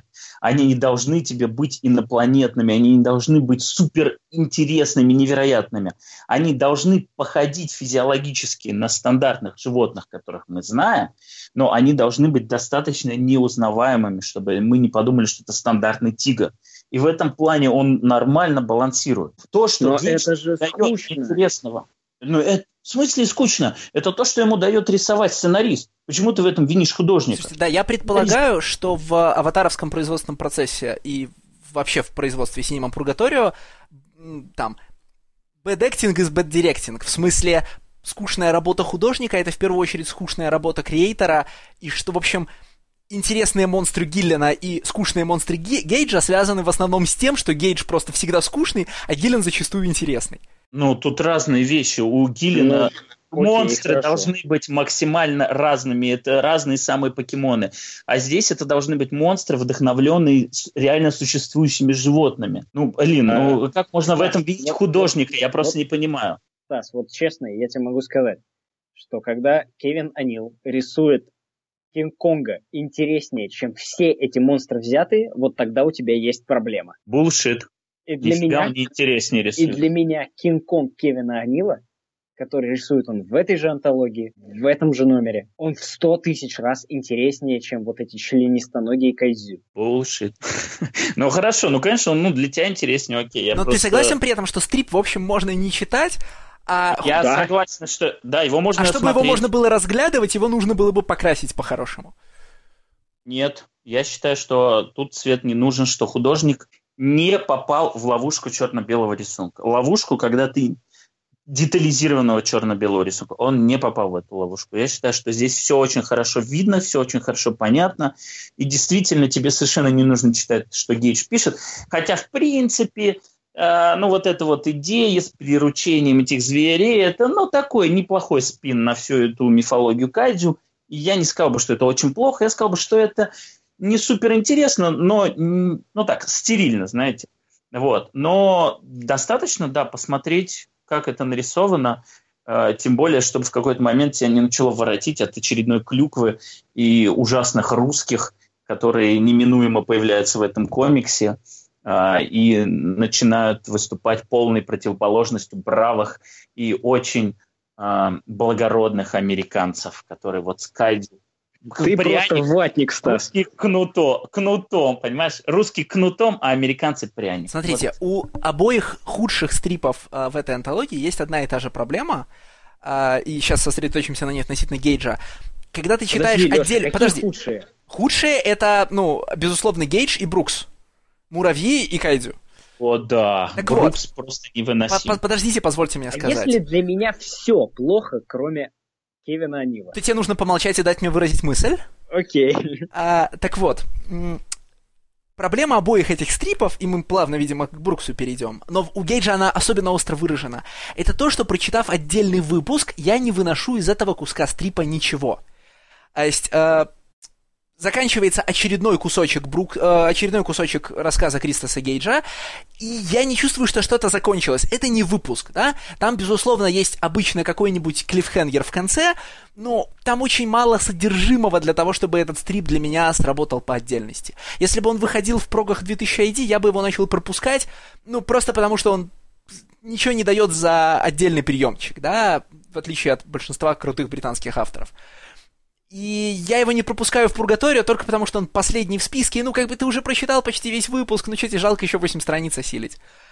Да, я, когда начинал говорить про идти от худшего к лучшему, я внезапно осознал, что чтобы пройти в этих комиксах от худшего к лучшему стрипу, достаточно идти в обратном порядке в номере. И, наверное, э, значит, э, Алан Мур что-то подозревал при расстановке. Так вот, второй с конца по качеству, на мой вкус, это комикс а, Макса Брукса про войну, значит, в 19 веке с гигантскими муравьями. Почему он лучше, чем Кристос Гейдж? Потому что если... Потому что если вы любите хотя бы периодически какие-то альтернативные исторические игры в комиксах, да, что было бы если, то Брукс хотя бы что-то вам в этих, в этих вопросах дает. А, а где бы служили эти генералы, если бы гражданская война пошла не так? А как бы формировались, а, значит, афроамериканские и женские батальоны, если бы не существовала проблема севера и юга, а существовала проблема огромных, гигантских, чудовищных муравьев? Муравьев, блин. Леша, я уже заснул от одного этого описания. Прелесть в том, что Брукс вообще не считает никого умными, да, и э, не предлагает писать для него аннотации в интернете. А, кстати, для Алана, Муров, для Алана Мура уже, конечно, пишут аннотации в интернете на Синема Пургаторио. Брукс... Да там уже 10 их. Э, так написано. они, на самом деле, довольно поверхностные. А, значит, ну, и надо подождать больше, чтобы там дописали, мне кажется. Так вот, а, Брукс добавляет аннотации к своим выпускам сам. То есть после каждого... А, после каждого номера More Perfect Union, э, если в нем есть какая-то историческая личность или какое-то название, добавляется страничка, в которой тебе поясняют, а что здесь на самом деле происходило в истории, чтобы ты не запутался. Э, если, в общем, вам интересна война между Севером и Югом, это неплохой анекдот с гигантскими муравьями. Если нет, то этот комикс вообще не надо читать. Можно, можно я точно так же тогда скажу, что если вам интересно кайджу, то вам может понравиться последний стрип. Конечно, да. Чтобы... Э, но ты скажи да, мне, да, почему но, ты бросил читать но Брукса? этого... Ты, ну, как бы, как ты его возненавидел? Это просто не, невыносимая, скучная херня. Потому что если я захочу прочитать учебник истории, то он будет даже интереснее, чем то, что пишет Брукс, потому что его рисует невыносимо плохой художник. Ну, ну здесь я с Стасом соглашусь на самом деле. А, потому что у этого комикса у него отвратительно скучный хай-концепт. Война севера и с югом, но только не север с югом, а против муравьев. А, это вы можете меня сейчас обвинить в том, Ты знаешь, что да, что это... у видеоигры Earth Defense Force вышло уже с, там зиллиард частей. Это такая игра, где нужно просто убивать гигантских муравьев. Я немножко про другое, да. Вот, например, э, последний арк э, Тома Стронга Алана Мура, он ведь про, тоже про вторжение гигантских муравьев. То есть последний арк Томаса Стронга — это переделка, деконструкция ивента обычного супергеройского, но в качестве э, злодеев там огромные космические муравьи, которые вторгаются на Землю. И это в тысячу раз интереснее, чем война севера и юга с э, муравьями Брукса. Ну, Брукс вообще не про муравьев, да? Брукс, конечно, про север-юг. Да, он про историческую, но, но зачем здесь муравьи? Like, uh... Ну, подождите, окей, да, да хрен это... с ними, с муравьями. Ненужная Даже... метафора. Я, э, во-первых, ну, смотрите, у нас уже был комикс похожий. У нас уже был инфотеймоновский комикс в первом выпуске. Это был Rock Candy Mountain который был ровно про то же самое, про то, что а, автор берет какую-то интересную ему эпоху, он добавляет свой спин и начинает тебя образовывать, давая дополнительную информацию. Вот Брукс делает то же самое. Он тебе дает э, историю, значит, гражданской войны, он добавляет вот это хай-концепт с муравьями, и он в конце каждого выпуска делает то же самое, рассказывая, какое тогда на самом деле было оружие, кто в действительности были вот эти вот герои, прототипы там и прочее. Но он делает это настолько скучно, насколько это возможно. Потому что Кайл Старкс это делает, развлекая. Он делает интересно, увлекая тебя. Он рассказывает, он не просто перепечатывает Википедию, как это делает Брукс в своих вот этих backmatter материал. Он рассказывает от своего лица, добавляя какие-то ну, добавляя частицу себя, а Макс Брукс невыносим от э, первой страницы до последней. Вот реально меня хватило на 4 стрипа. Я держался до последнего. Серьезно. Но к моменту, когда напали муравьи, а я надеялся, что, возможно, как бы художник, может быть, он как-то по-другому себя проявит. Кстати, я только потом узнал, пролистывая следующую, вторую половину э, вот этих вот из 12 выпусков, там последние 6, что художником а потом стал тот же самый чувак, который рисует э, гейджевский стрип. Вот этот вот Габриэль Андраде. Он именно потом заменил вот первичного художника, но я его уже не дождался. Тут смотрите, какая история. Значит, перепечатывание Википедии – это вообще половина всей жизни Макса Брукса. Что Макс Брукс – это такой... ну, короче, это совсем такой же Макс Лэндис, только менее успешный. Потому что у Макса Брукса не просто так зовут, он реально сын Мела Брукса. Ну, того Мела Брукса, который Робин Гуд мужчины в трико, э, сверкающие седла, продюсеры, вот этого всего, да? И единственный раз, когда, у, когда Максу Бруксу удалось что-то действительно хорошее, э, взошла его звезда с книжкой «Zombie Survival Guide», да? Ну, это было там 15 примерно лет назад. Э, который вообще не комикс, да, а ну, а натурально, да, survival guide написанный только для мира с зомби. Это и... мануал, да. Да, да, это мануал. И потом он пытает, и потом он пытался беско... пытается бесконечно повторить э, фокус с первой книжкой, ну, то есть, когда он, по сути, творчески перепечатал Википедию, а его все полюбили, потому что он пытался сделать комикс из зомби survival гайда, и комикс не получился. Он сделал из этого книжку World War, э, ну, значит, Мировая война Z, в которой половина всего хорошего — это перепечатка Википедии в ключе «Гордость, предубеждение и зомби», да? Кстати, с фильмом она имеет, ну, очень мало общего. Прям совсем мало. Он потом пытался сделать еще какие-то зомби-комиксы, Очевидно, вот муравьи в uh, More Perfect Union, они были, наверное, зомби в первом черновике, но Брукс понял, что... Ну и слушай, я только хотел про это сказать, что было бы даже интереснее, если бы это были зомби. Да, но если бы это были зомби, у тебя бы привлеклись очень неприятные контексты, да, потому что uh, у тебя была бы история про то, как, значит, военнослужащие Северной и Южной армии США уничтожают, значит, толп, уничтожают толпу ободранных безлицых людей, а мы все знаем с 70-х годов, что это в кино значит. Ну, у Ромера это значит консюмеризм, а у всех остальных, включая Зака Снайдера, это значит, там, о ужас, приходят бедные негры. Понимаешь? А, и, ну, это было бы очень плохим тоном, поэтому, поэтому муравьи которые, я подозреваю, тоже изображают рабочих муравьев, и, значит, что-то здесь, вот, короче, если бы Макс Брукс был чуть более сложным человеком, чтобы что-то могло бы вырулить, знаешь, вот на рабочий класс. Но Макс Брукс не сложный, он просто, э, ну, он просто может войти в любую дверь в Голливуде, потому что его папу зовут Мел Брукс, и, ну, в общем, у него за душой есть одна хорошая книжка. Вот такая история с перепечаткой Википедии. Да, а следующим по качеству для меня идет стрип Кирана Гиллина Моддат про покемонов. А, вот ты упомянул онлайновые видеоигры, и м, Киран Гиллин, он же пришел в индустрию комиксов. Как э, игра-журналист, да. Из... Да, он э, замечательный был видеоигрожурналист. Он долгое время писал статьи для журнала PC Gamer и для сайта Eurogamer.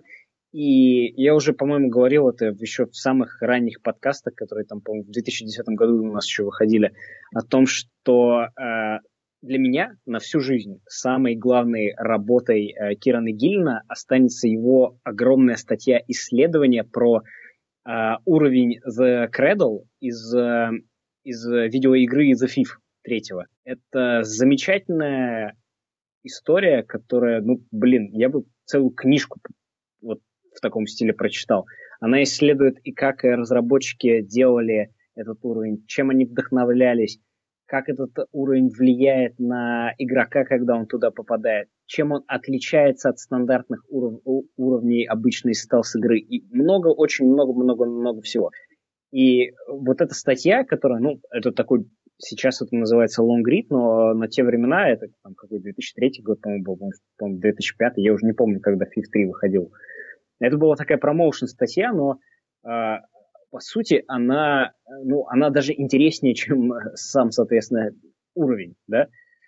Она невероятная. Я вам всем советую ее почитать. Она э, доступна на открытом, в открытом доступе. Э, то есть ее можно прочитать и на сайте Кирана Гиллина, и просто найти в архивах PC Gamer, потому что она выходила именно там. Но уже лучше ничего Киран Гиллин не сделает. И вот тут, кстати, э, опять же, да, э, тема, к которой Киран Гиллин всегда будет возвращаться, это видеоигры, потому что он в них продолжает играть, потому что он продолжает про них писать, потому что где-то он помогает своим бывшим коллегам из PC Gamer, такому как Тому Фрэнсису, э, делать эти видеоигры.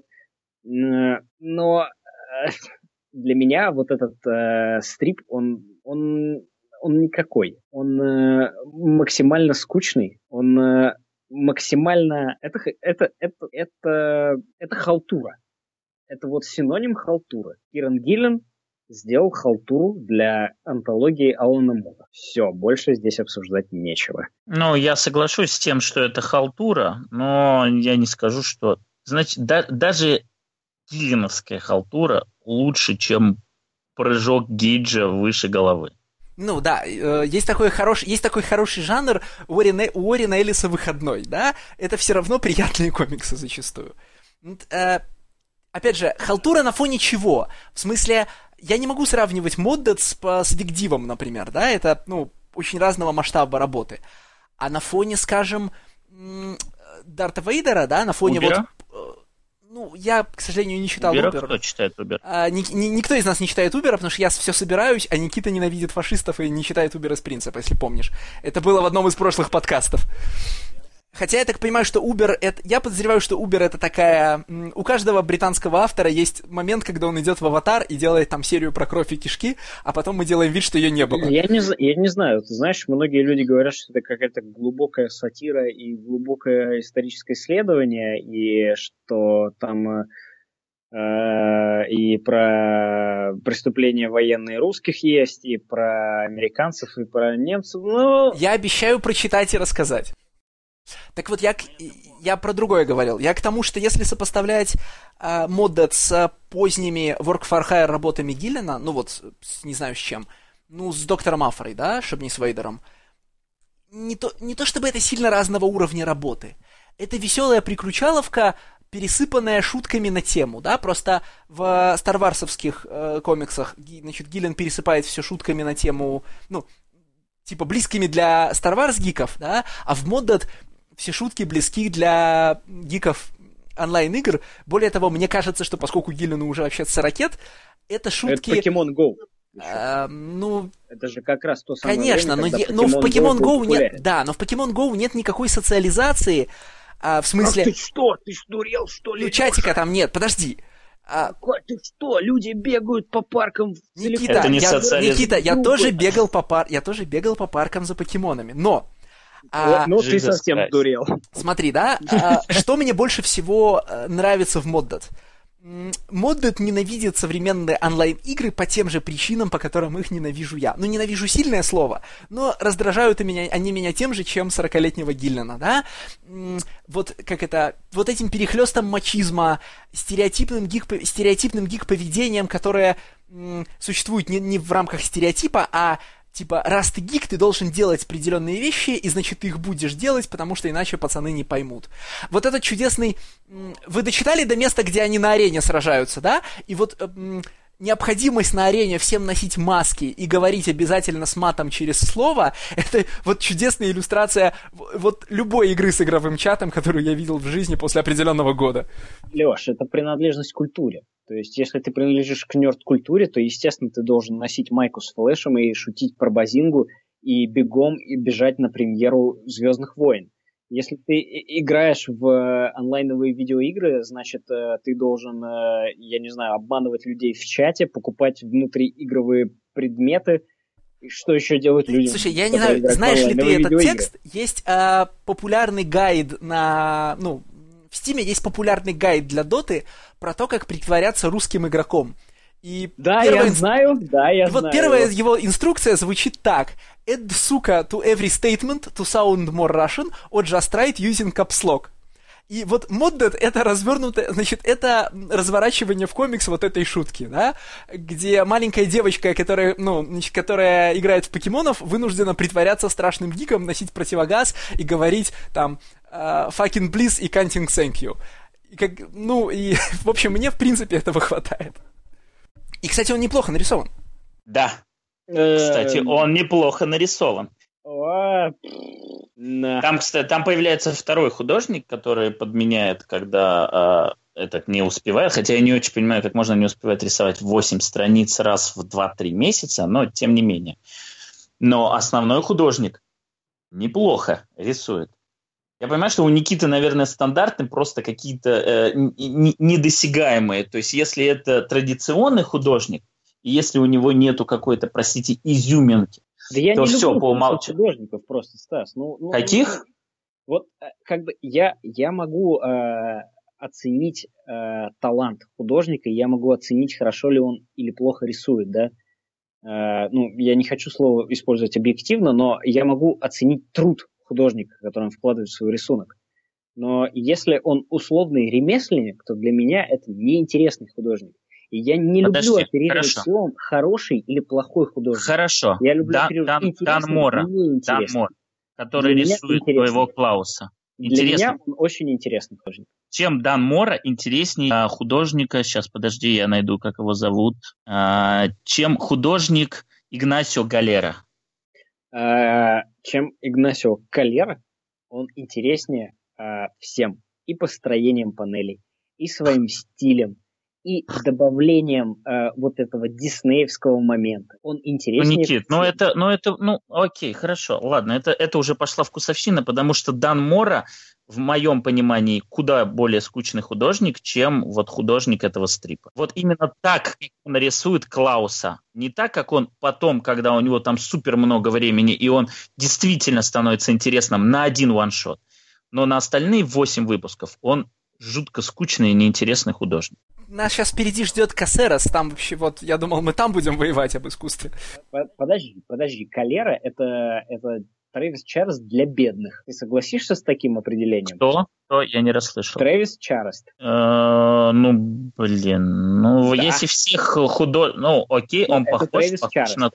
Окей, хорошо. Тогда я скажу, что Дан Мора это Э, я не знаю, э, Седжик. Ну, ну, ну не, Седжик это про пор, порнуху с грудями. В смысле? Дан Мора прекрасно бы рисовал порнуху. Ну, ну, ну, ну, ну, ну не знаю. Если бы в Клаусе хоть, од... у хоть одного женского персонажа было больше 5% экранного времени, возможно бы мы и дошли до каких-нибудь вот О май гад! Ну, просто, опять же, да, здесь меня могут наши слушатели в первую очередь Э, обвинить в моей неконсистенции, да, но, условно говоря, есть художники, которые рисуют в стиле Мебиуса, да, и которые используют рисунок Мебиуса для того, чтобы вдохновляться им и строить новые кирпичики на этом рисунке, да, строить новые этажи в доме, которым является рисунок Мебиуса. А есть художники, которые рисуют как Мебиус полностью, да.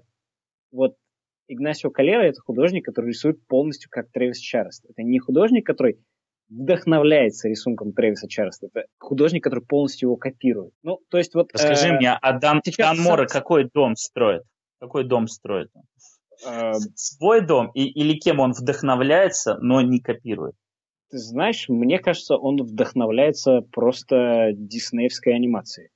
Я не могу тебе назвать того художника, в котором, в котором мне сразу видится Дэн Мора. Да, или наоборот. Слушайте, ну я вот не силен в фамилиях художников, да, но для меня Дэн Мора похож на 20-30 прям сразу разных условно марвеловских и имейджевских авторов. Скорее даже имейджевских, потому что в Марвеле все сильно упрощают. Я не готов... Именно. Ну, типа, это очень много таких глянцевых high-production рисунков, да? А я вот не могу найти сразу, да, и это может э, и говорить о том, что у меня маленький кругозор, но в то же время для меня это один из тех самых факторов, которые для меня показывают интересность художника, да, такую вот эфемерную, э, эфемерное объяснение моей любви к художнику или не любви. Потому что я не могу сразу найти э, какой-то вот э, якорь, который меня приведет, а, этот художник такой же вот, как э, художник Б. Я, возможно, в силу своего маленького кругозора, в силу своей маленькой начитанности или чего угодно, я не могу сразу назвать того художника, на которого похож Дэн Мура. Хотя я уверен, что они есть. Впечатление, в общем, впечатление от Башорга, пересказанного Киран, Кираном Гиллианом с чудовищами и постапоком составлено. И еще одно наблюдение, кстати, о стрипах. Мы вот сейчас на, вошли в э, тройку, в, в три из пяти стрипов с главными героинями, а не героями. Внезапно, значит, все более, значит, более матерые британские авторы для Cinema Purgatorio написали female-led комиксы, к слову. А, значит, и мы переходим к стрипу Гарта Энниса «Код Пру», Гартеннис оказался в, в рамках антологии грязным читером, потому что он притащил в, в Синема Пургаторио свой, я так понимаю, не очень взлетевший аватаровский комикс Код Пру. Я на днях обнаружил, что существует, ну вот, существует два сингла Код Пру номер один и номер два, с тем же художником, э, изданные в аватаре отдельно, они точно такие же, в смысле черно-белые, только полноформатные. Я прям скажу, что я их не читал, и соответственно, могу свидетельствовать, что код про Гартенниса в антологии абсолютно, ну, абсолютно надежно работает без вот этих двух приквельных выпусков, о чем бы они ни были. Хотя я их, конечно, потом, видимо, проч... не удержусь и прочту. Код Пру — это сатирический стрип Гарта Энниса про, э, про работу скорой помощи в Нью-Йорке, где живут вампиры, э, Терминатор, э, чудовище Франкенштейна, мумии, Ктулху, динозавры, кто угодно. Я подозреваю, что основной фильтр здесь был не по мифологии, а по поп-культуре, хотя здесь есть, например, и суккубы всяческие там. Э, и, в общем, все, для чего нужен этот стрип, хотя он, на мой вкус, довольно славный, это м- развернутая, ну не развернутая, это э, энисовская традиционная политическая сатира. Только в данном случае она на современную, на современную Америку вот на материале, ну, значит, на материале попкультурных образов и обращения с ними в скорой помощи. К последним номерам тек, текущего, значит, к последним номерам Пургаторио, которые вышли сейчас, где-то после девятого номера, сатиры становится гораздо меньше, а метаплота, да, становится больше, мы начинаем интересоваться биографией главной героини Пруденс Слэпвезер, там, ее родителями, появляется, появляется, знаете, некоторая даже большая идущая из выпуска в выпуск загадка, но мне Код Пру нравится в большей степени вот как гэг-стрип про, значит, ну, про разнообразных чудовищ, про то, как полицейские в Нью-Йорке душат Франкенштейна, про там Э, унитаз, в котором поселился демон, и вот все такое. Я соглашусь с тобой, и я, кстати, отмечу, что это первый из обсуждаемых стрипов, который действительно сделан по принципу стрипов. Здесь каждый стрип – это законченный сюжет на 8 страниц, а не условный ангоин, как у э, там, Гиллина, Гейджа и Брукса. Вот. И да, это такой, ну, дистиллированный э, Энис, очень душевный. Это вот Энис, который м, пишет очень душевные комиксы, когда он не пишет их, э, не пишет про какую-то жесть. Вот. Его, его очень приятно читать. То есть прям, э, казалось бы, пишут про достаточно жуткие вещи, но ну, я вот буквально читал, и из всех комиксов он меня больше, простите, согревал. То есть он наполнен какой-то... Он, ну, во-первых, наполнен большим человеколюбием. Собственно, два главных героя – они, ну, главная героиня и ее напарник, они работают в той сфере, где нельзя не быть человеколюбимым, а, а в данном случае монстролюбимым.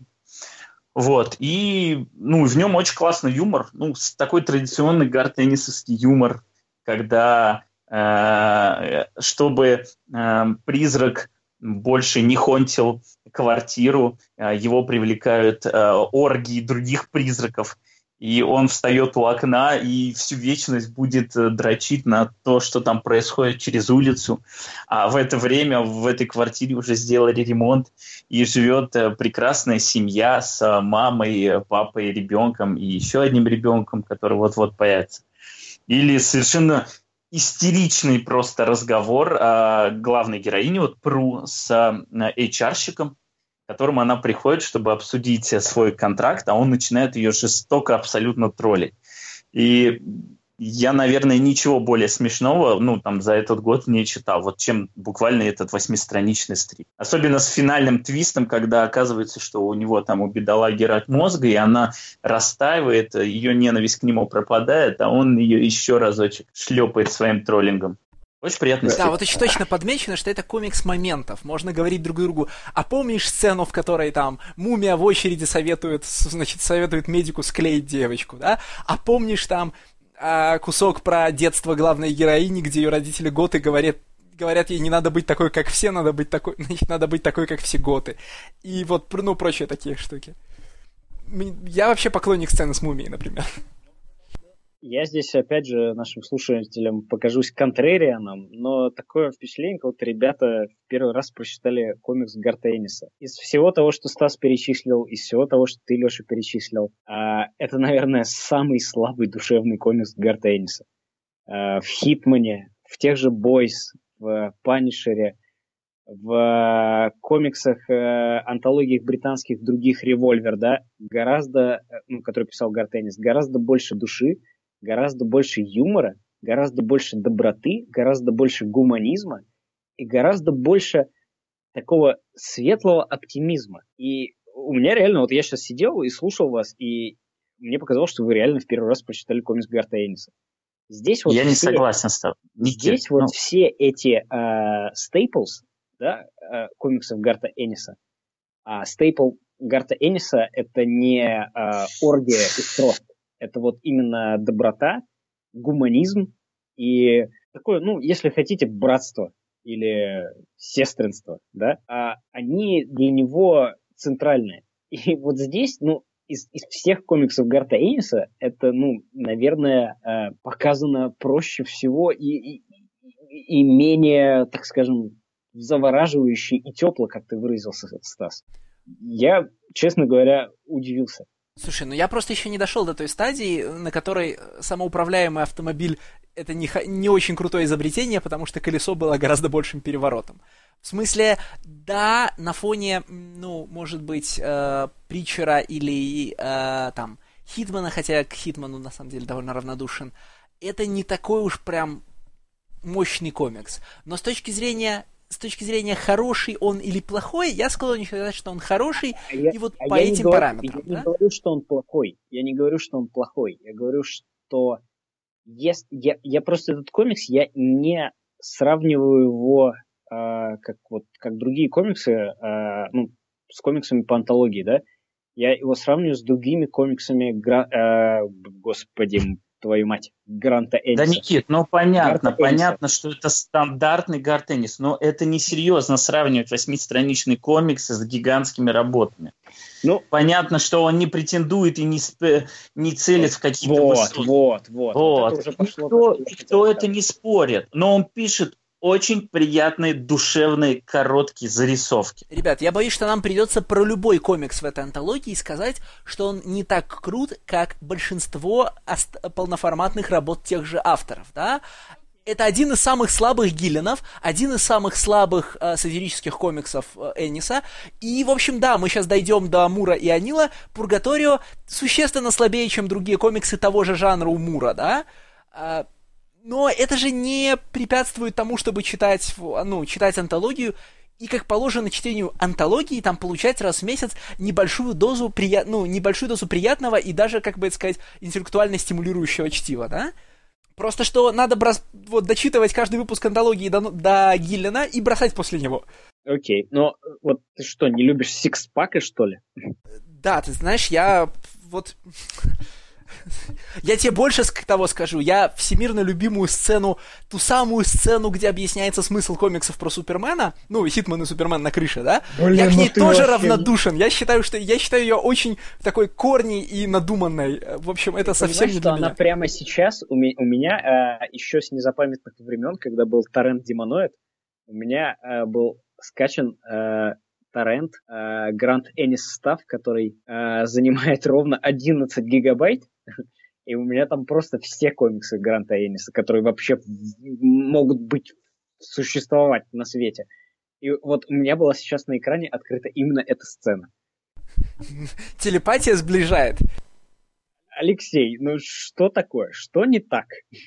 Ну, а стрип, тем не... стрип Аниса, тем не менее, все еще, все еще хороший для всех, кроме Никиты, да. С- А, Я- Лёша, я кто из нас согласен. впервые скажет, что Синема Пургаторио это Синема Парадиза?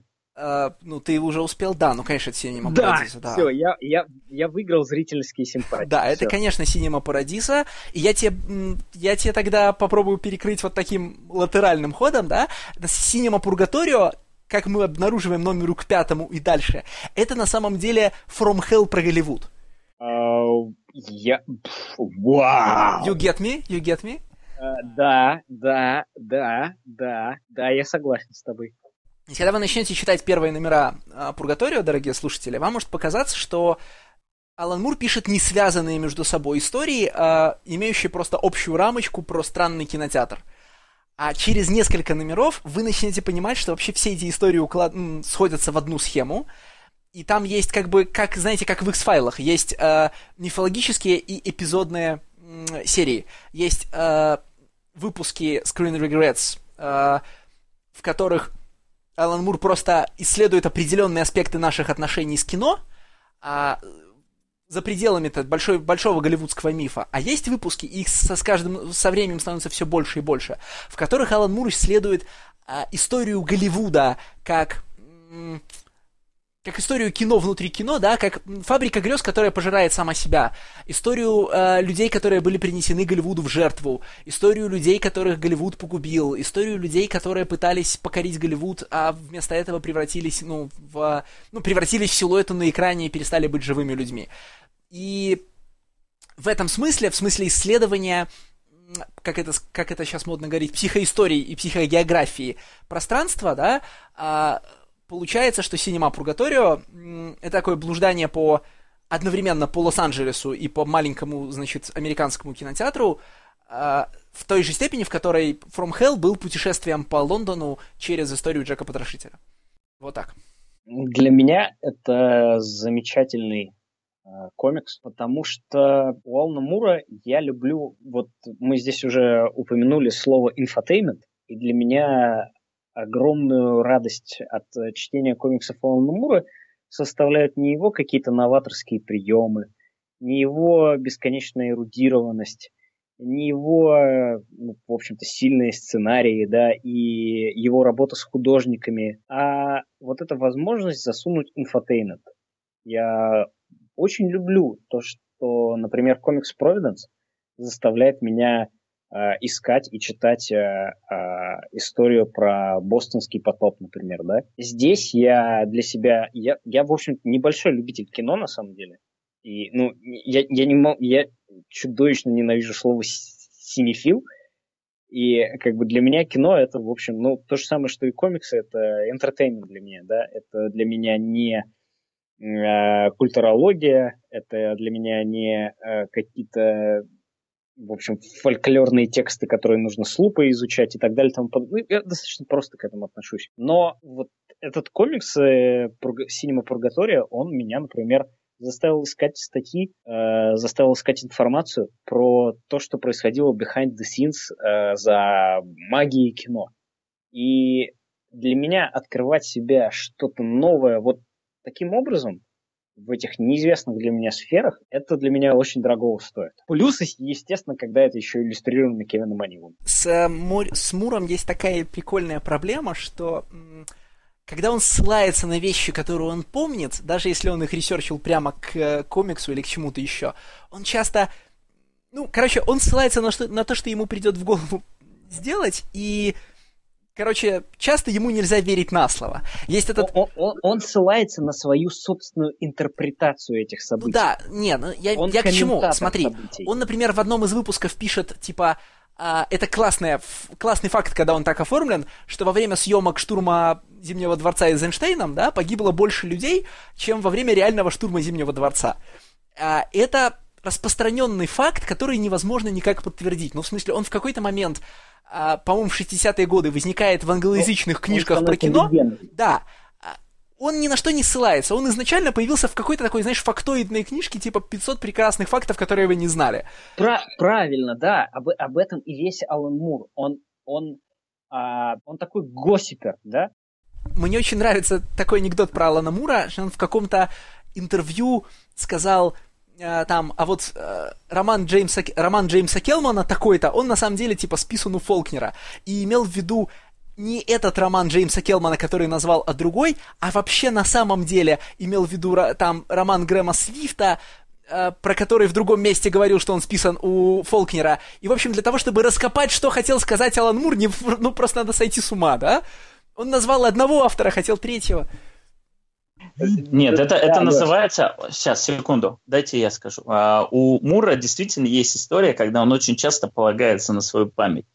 И он часто попадает в эту ловушку том же Провиденсе, который назвал Никита, он путает Салим и Манчестер, и он это признает, о том, что он неправильно вспомнил, в каком городе происходят какие события.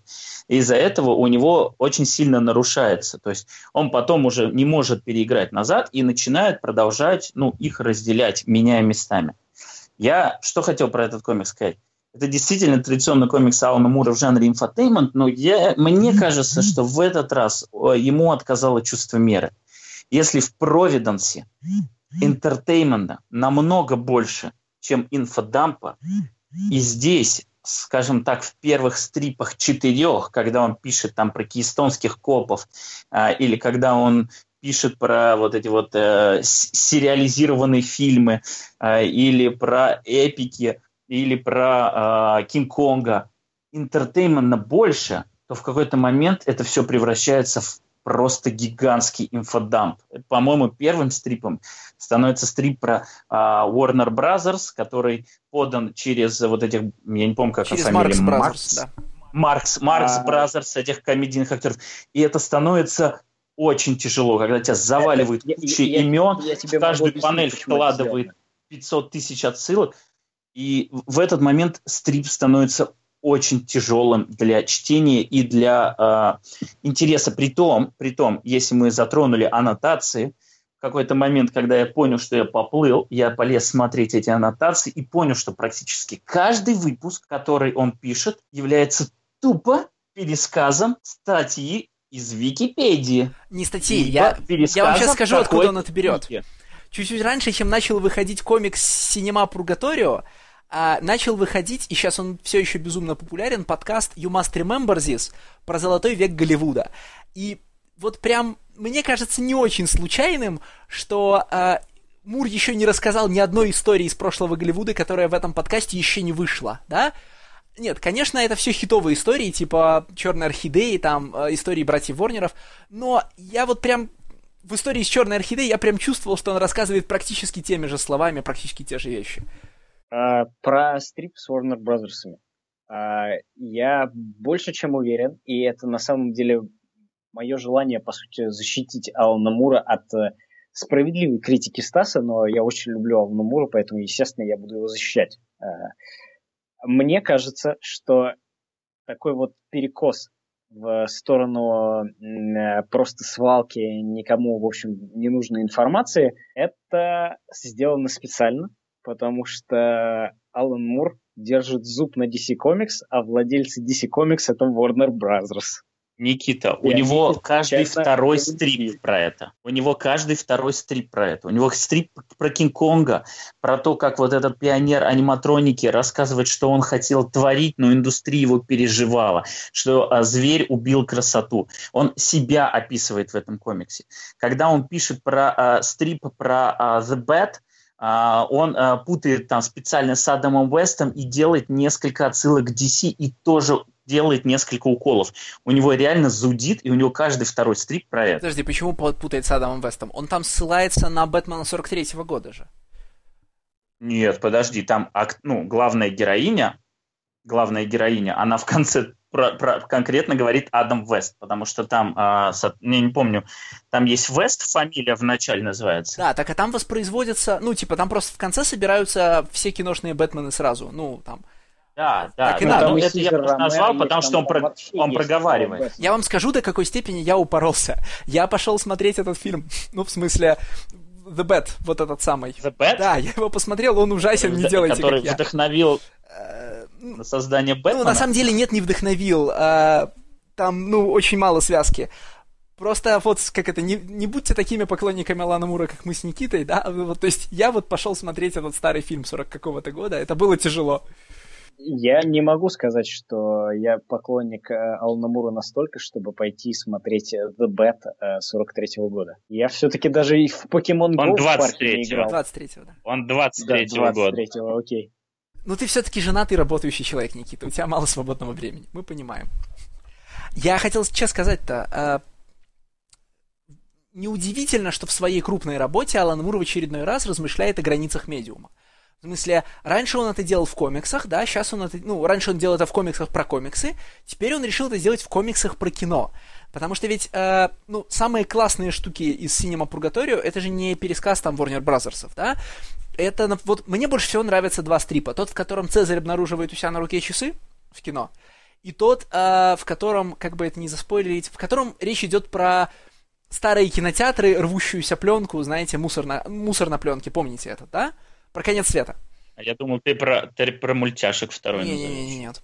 А, и оба этих, э, оба этих стрипа, которые я назвал, они же про обожаемые, э, значит, и Муром, и Моррисоном темы исследования границ медиума, да?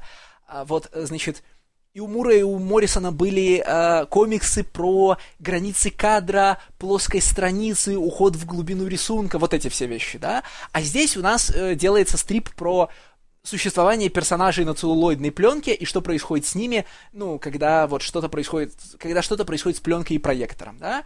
У нас были истории э, Мура и Моррисона про то, как персонажи обнаруживают себя в комиксе и исследуют границы комиксного пространства, да?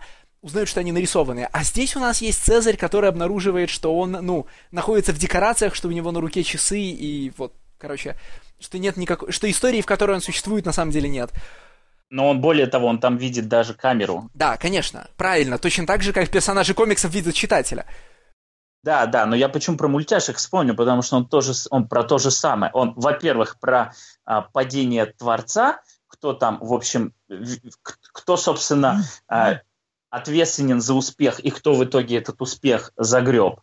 А, и, соответственно, в конечном итоге а, главный герой, который вот Феликс The Cat, который а, не понимает, почему ему все это уготовано, узнает, что ему уготовано, потому что автору так хочется. И он в конечном итоге стирает у него весь мир, рисует, значит, вот эту вот доску для прыжка вниз и отправляет. Он то же самое, про что ты говоришь. Ну, конечно, да. И помимо всех этих стрипов же есть еще окаймляющая история. У меня есть провокационный вопрос. Скажите мне, кто на каком номере сообразил, что это не главный герой, а главная героиня? Вот есть кто-то более проницательный, чем... Серьезно? Нет. Я, я просто это, я понял, что это главная героиня Ребята. только в сцене, где нельзя, в сцене, где нельзя ошибиться, где она идет в будку проектора, э, ну этого, э, как это сказать, киномех... в будку киномеханика, когда она идет. Там просто Но нельзя ошибиться. Серьезно, Извините, я раньше не замечал. Ребят, ребят, ребят, второй номер. Сейчас, секунду, я посмотрю просто, чтобы не наврать. Может быть, это был не второй номер, а третий. Потому что там есть не то, что подсказка, там вам просто в лицо тычут. Нет, наверное, это все-таки третий номер, когда главная героиня это, идет в туалет. Это был третий, я понял это на да. третьем номере. Она, она идет в туалет, и она идет в ladies room, и нам показывают женскую руку. Вот вам мощная, вот вам мощная иллюстрация того, что такое male privilege в комиксах и проецирование себя в персонажа, да? Вот ты сказал, я теперь знаю, что эта сцена там есть, а я ее не заметил. Да, да, это вот я смотрю, последняя страница. Последняя страница Лейксту. Да, да, да, да. Но я, вы понимаете, да, я автоматически проецировал на персонажа, которого я не вижу и который говорит от первого лица, я автоматически проецировал себя и понял, что происходит что-то не так. потому что ты шовинист. Конечно, да. Я про то, что я вот пользуюсь этим моментом, чтобы напомнить, что мы все ужасные шовинисты, и не надо быть такими, как я, да. И, кстати, очень славная же рамочная история, только я не понимаю, к чему она идет. Ну, нам потихонечку начинают раскручивать клубок про то, что, соответственно, у нее был возлюбленный, потом появилась некая э, женщина, которая ей сначала понравилась, ну, по-дружески, потом она начала с ними жить и потихонечку забрала его. И я так понимаю, что главная героиня, соответственно, убьет и его, и ее, и сейчас она находится, собственно, в чистилище. Come on, слушай, ну главное же не это. В смысле, она, конечно, в чистилище, но главное же не к чему, к чему нас ведут, ну, буквальные события, какие события произошли. Да, ну, слушай, ну это прям... Какие подтексты, я имею в виду, что это прям зашли. не Алан Мур, если панчлайном всего происходящего будет ты на самом деле в чистилище. Мне кажется, что она, что ее, ну, нахождение в чистилище и вот, короче, ангелы и мертвецы вокруг нее, это мы все должны уже типа с третьего номера примерно догонять а вывести это нас должно к какой-то другой мысли. Мы это с названия комикса должны догонять, Леша. Нет, ну с названия комикса понятно, но я имею в виду, вот расстановки внутри пространства. Не, не, подожди. Там половина, половина фирм, у них название, а, понятно, что они являются коверканными названиями реально существующих, но у них названия а, зачастую либо как-то связаны а, с божественным, либо там нарисованы врата в рай. Там есть момент, когда буквально люди выходят из этого кинотеатра и идут а, на выход, условно говоря, в рай. Там очень, Конечно, очень но у всего этого должна быть какая-то другая... Это не намеки, блин, это прямым текстом считай. У всего этого должно быть какое-то еще вот второе движение, потому что ну, потому что не может быть, чтобы Алан Мур 12 номеров тратил на повторение «смотрите», тип, ну, «смотрите это чистилище», «смотрите выход в свет», «смотрите ангелы с фонариком», «смотрите э, прах ваших надежд под ногами, который вам мешает ходить». Ну, все не может быть слишком просто, да? Алан Мур даже когда хочет нарисовать лесбийское порно на 300 страниц, не, не делает просто лесбийское порно на 300 страниц. Вопрос, вопрос. А вам не кажется, что, собственно, вот этот мужик, которому она шла а, в будку, это Гитлер? Ну, буквально, не просто похож на Гитлера, а буквально. Гитлер, он, он, он, он много в каких стрипах-то появляется. Нет, ну, собственно, ну, нет, понятно, что там в, не, не в стрипах, а в обрамляющем стрипе там есть, условно говоря, три персонажа. Кассир, а, так, кто ходит с фонариком, и вот он. Ну, потом появляется его протеже, более молодой чувак. Но вот конкретно этот чувак, которого чьи э, сигналы она неправильно считывает, что это буквально Гитлер. Ты хочешь сказать, что главная героиня это Лени Рифеншталь?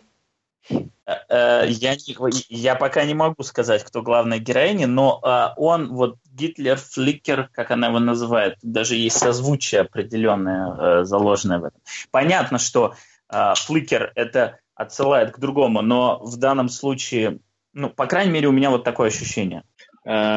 Э, мы, знаешь, сейчас углубляемся в э, мое любимое YouTube-видео, где люди э, разбирают, как блокируют сцену Томми Вайзо в комнате. Это вот хорошо или плохо, я только не понял.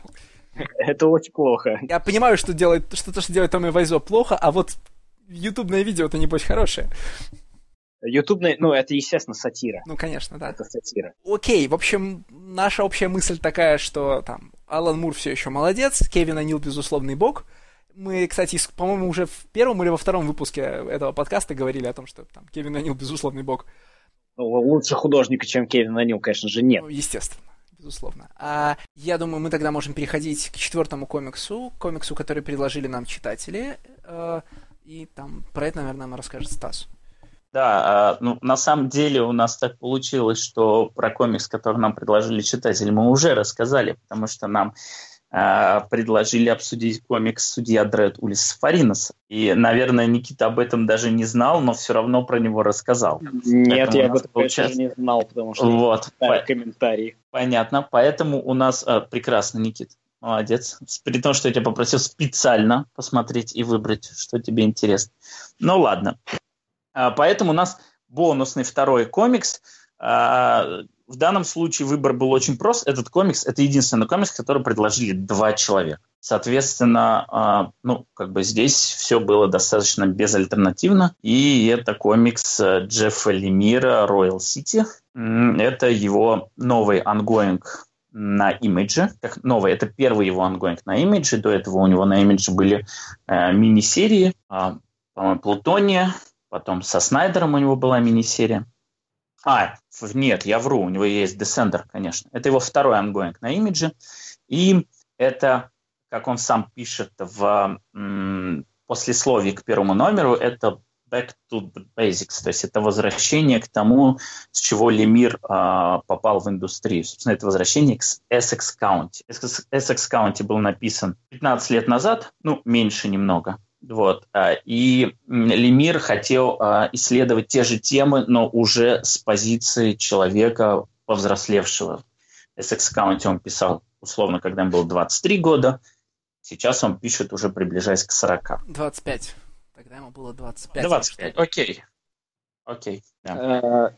У нас все еще есть время обсудить Black Hammer. У нас есть время поменять этот комикс на Black Hammer. Но нет, мы не будем этого делать. Нам... О май гад. Мы всех сегодня хвалили, и время, по-моему, вот поговорить о том, что мы увидели в Royal City. Никита, у тебя были чувства. Давай.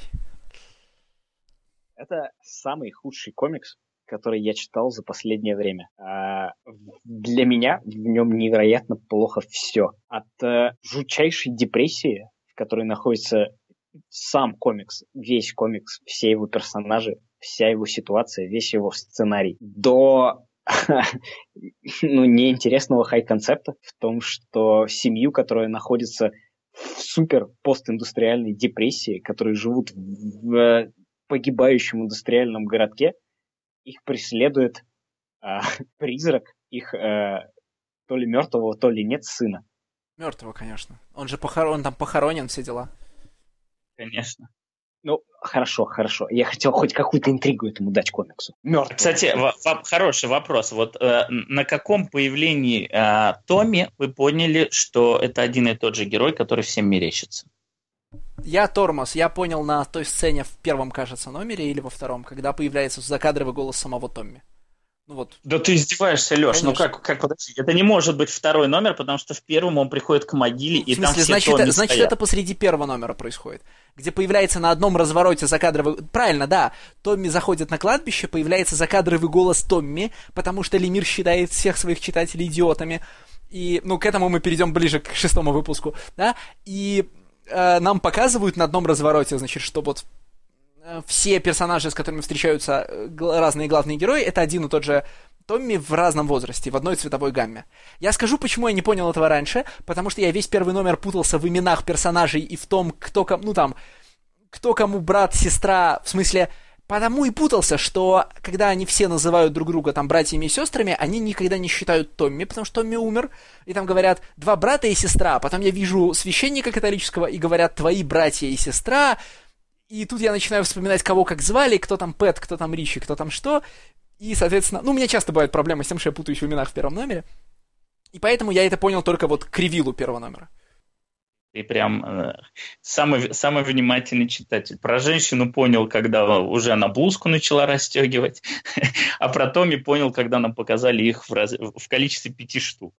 Зато если бы я был слушателем нашего подкаста, я бы в этот момент почувствовал, что мне за себя не стыдно. Вот где-то сидит с, с микрофоном какой-то идиот, который тоже очень медленно все понимает.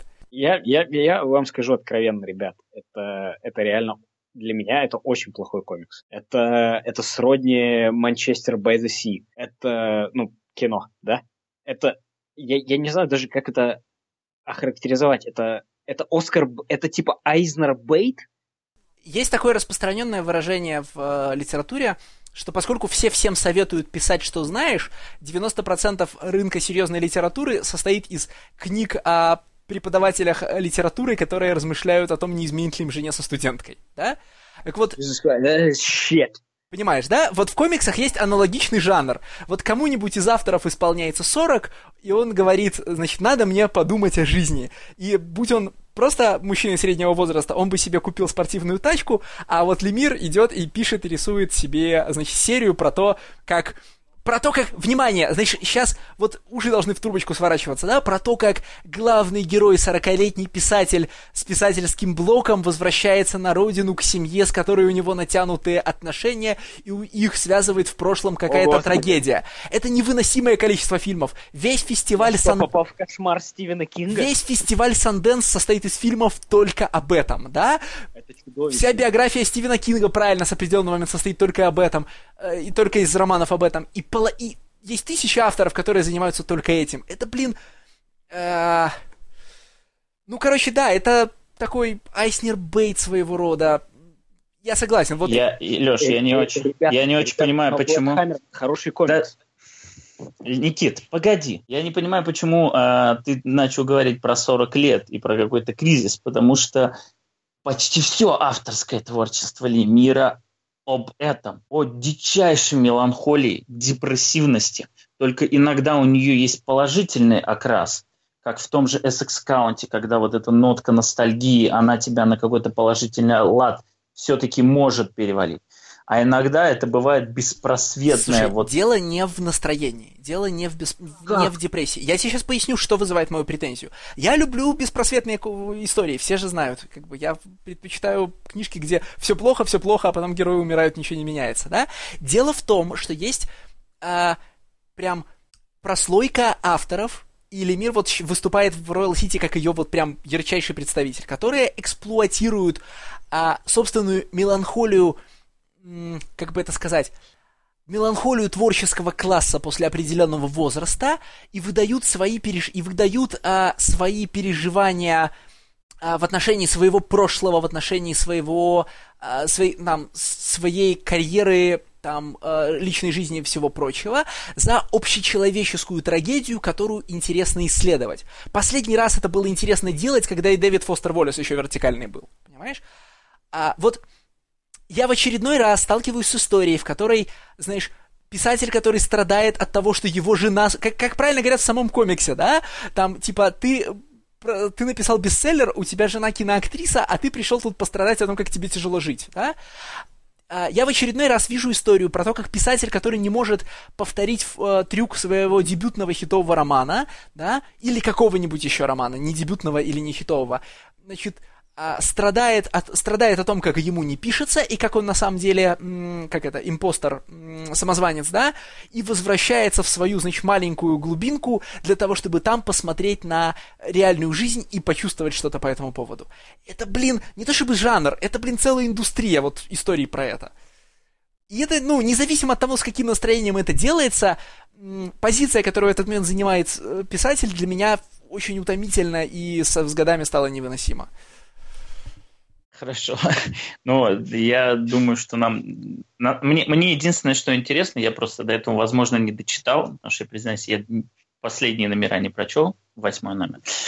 Что с мальчиком-то? А мы все еще не знаем. Потому что я так понимаю, что она какая за загадка. Судя что по, же, нет, на судя по всему, вта- а, а, вторая арка закончится десятым номером. И нет, к моменту восьмого номера мы пока еще ничего не знаем про мальчика. В смысле, про что с ним случилось.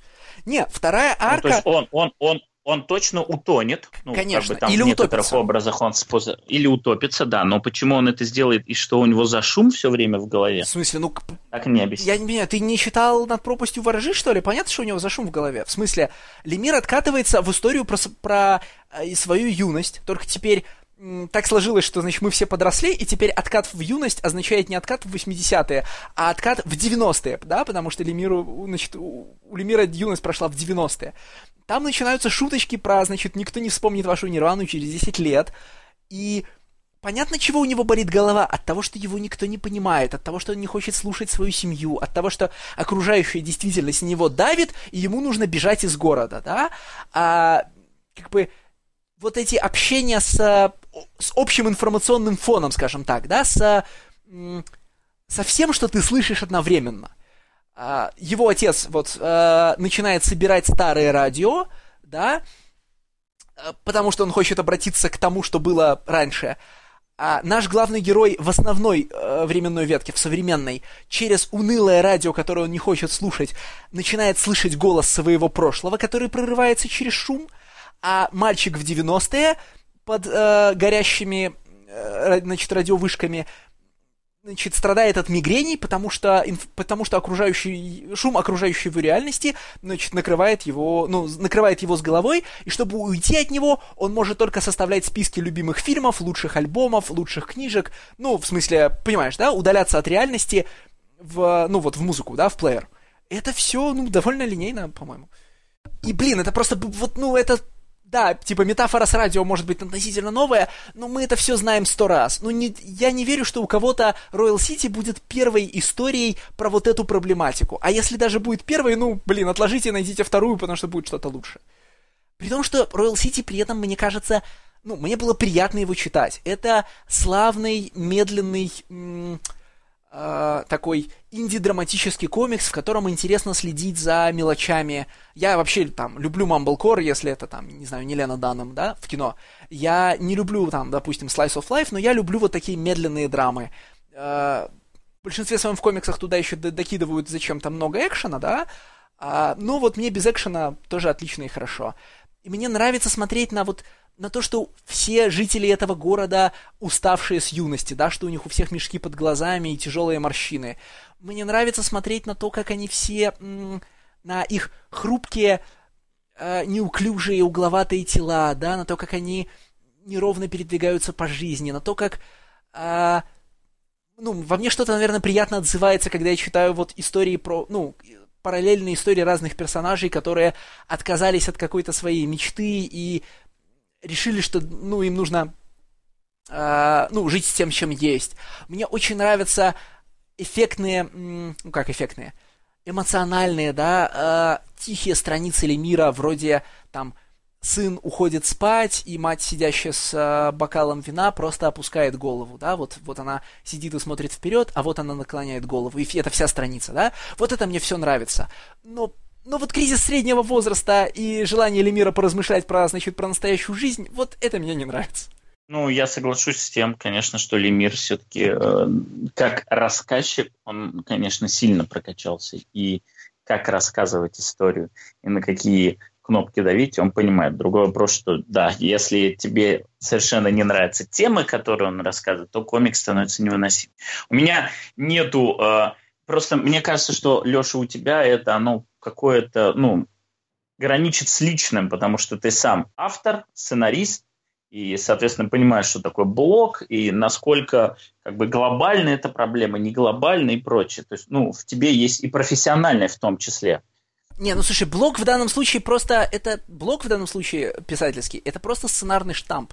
Ты вот возьми а, любой кинофильм про писателя среднего возраста, они все будут страдать от, от блока, а не от того, что у них книжки не продаются. Леш, я понимаю, я понимаю, просто для кого-то это сценарный штамп не будет настолько резко резать взор, а в твоем случае это вот является таким большим камнем преткновения. Я, ну, для меня это не было такой проблемы, но мне в целом мне в целом не понравилось, насколько вот это действительно все угнетающе депрессивно. И даже те линии, которые начинаются как положительные, как линия, собственно, дочки, которая хочет э, изменить этот город, преобразовать его, как она тоже втыкается в стену, и у нее все тоже становится плохо.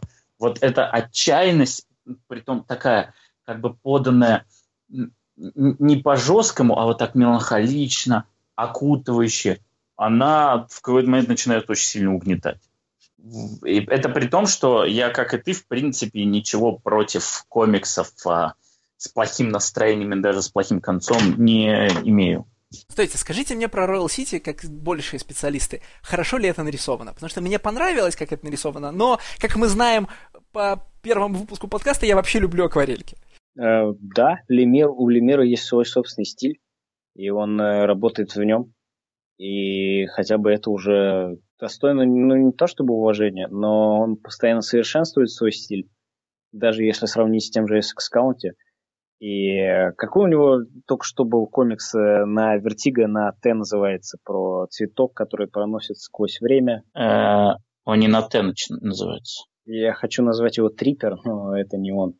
Нет, там он 8 номеров, не помню. Да, да, да, да, да. Но я, я согласен, но у Лемира достаточно такой яркий и необычный узнаваемый стиль. И для... Вот как часто бывает как бы у картунистов, лучше всего их рисунок подходит для их же сценария. И лемировский рисунок... Триллиум? А, триллиум. Окей. Лемировский, лемировский рисунок, он идеально подходит для иллюстрации лемировских же сценариев. Да. Ну, то есть Лемир — это не тот э, художник, э, которого вы будете читать с каким-то другим писателем. То есть, условно говоря, если у вас писатель, там, я не знаю, э, писатель А, а художник это Лемир, вы будете читать, скорее всего, этот комикс не из-за рисунка Лемира. Но авторский комикс Лемира с его собственным рисунком, это действительно такая вещь в себе, даже если это, ну, скажем, плохая вещь, как Royal City. И в этом, в этом плане он очень, точнее не он, а на него очень похож его э, канадский друг Мэтт Кинт, абсолютно такой же э, художник, да. который рисует для себя исключительно. Да, они вообще с Кинтом во многом похожи, но ну, в смысле в они подходе к карьере, там, к работе во многих вещах. Конечно, конечно, да, друзья. Ребят, если вы хотите сейчас прочитать комикс Лемира, который прямо сейчас выходит, прочитайте лучше Блэкхаммер и его спин -оффы. Это реально очень хороший комикс. И нам Никита все-таки вставил, его. вставил Никита. Нам стоило бы обсуждать все-таки его. Но в следующий раз, видимо. Э, вердикты по Royal City. Это Никита подсказал, что читателям предлагать, э, предлагать в комментариях. Да? Вердикты по Royal City давайте э, все-таки. Я бы сказал так, если вы, в общем, любите инди-драму и вас еще не утомили истории о кризисе среднего возраста у писателей, то это славный комикс, чтобы над ним погрустить. Если утомили, то он вас только рассердит, и лучше не браться. Я бы сказал так. Вообще это относится к, к большинству комиксов, которые мы обсуждаем. Если вам нравятся комиксы Уоррена Эллиса, читайте Injection. Если вам нравятся комиксы Дарта, Гарта Эннисон, вы читайте Код Если вам нравятся комиксы Лемира, то да, Royal City для вас. Представляешь, да, если... сейчас выйдет по-русски, или, по-моему, уже вышла «Зеленая стрела Лемира», да? Если вам нравится «Зеленая стрела Лемира», прочитайте Royal City. Э, ну, нет, я имею в виду, ну, авторские, естественно, комиксы. То есть не комиксы Лемира про э, Man Логана, хотя, хотя там та же самая меланхоличность его. Это, ну, не авторские, это не комиксы по найму, а именно авторские работы. Если они нравятся, то, конечно, Royal City это прям ваше. Ну и на этом, я так понимаю, мы заканчиваем на сегодня. Э, мы с дорогими слушателями услышимся уже после Нового года, если я правильно считаю. В комментариях к этому выпуску нужно от- оставлять заявки на комиксы, которые, мы, которые вы хотите, чтобы мы прочитали и обсудили в подкасте. Можно предлагать хорошие, как Black Hammer, можно предлагать плохие, чтобы мы над ними страдали. Если вы предложите достаточно плохой комик, чтобы мы могли весело поорать в микрофон и пору, значит, поругаться на тех, кто нам его предложил, всем вообще будет здорово. Ну и в следующем выпуске мы снова каждый предложим друг другу по серии комиксов, которую прочтем. До новых встреч. Всем спасибо, пока.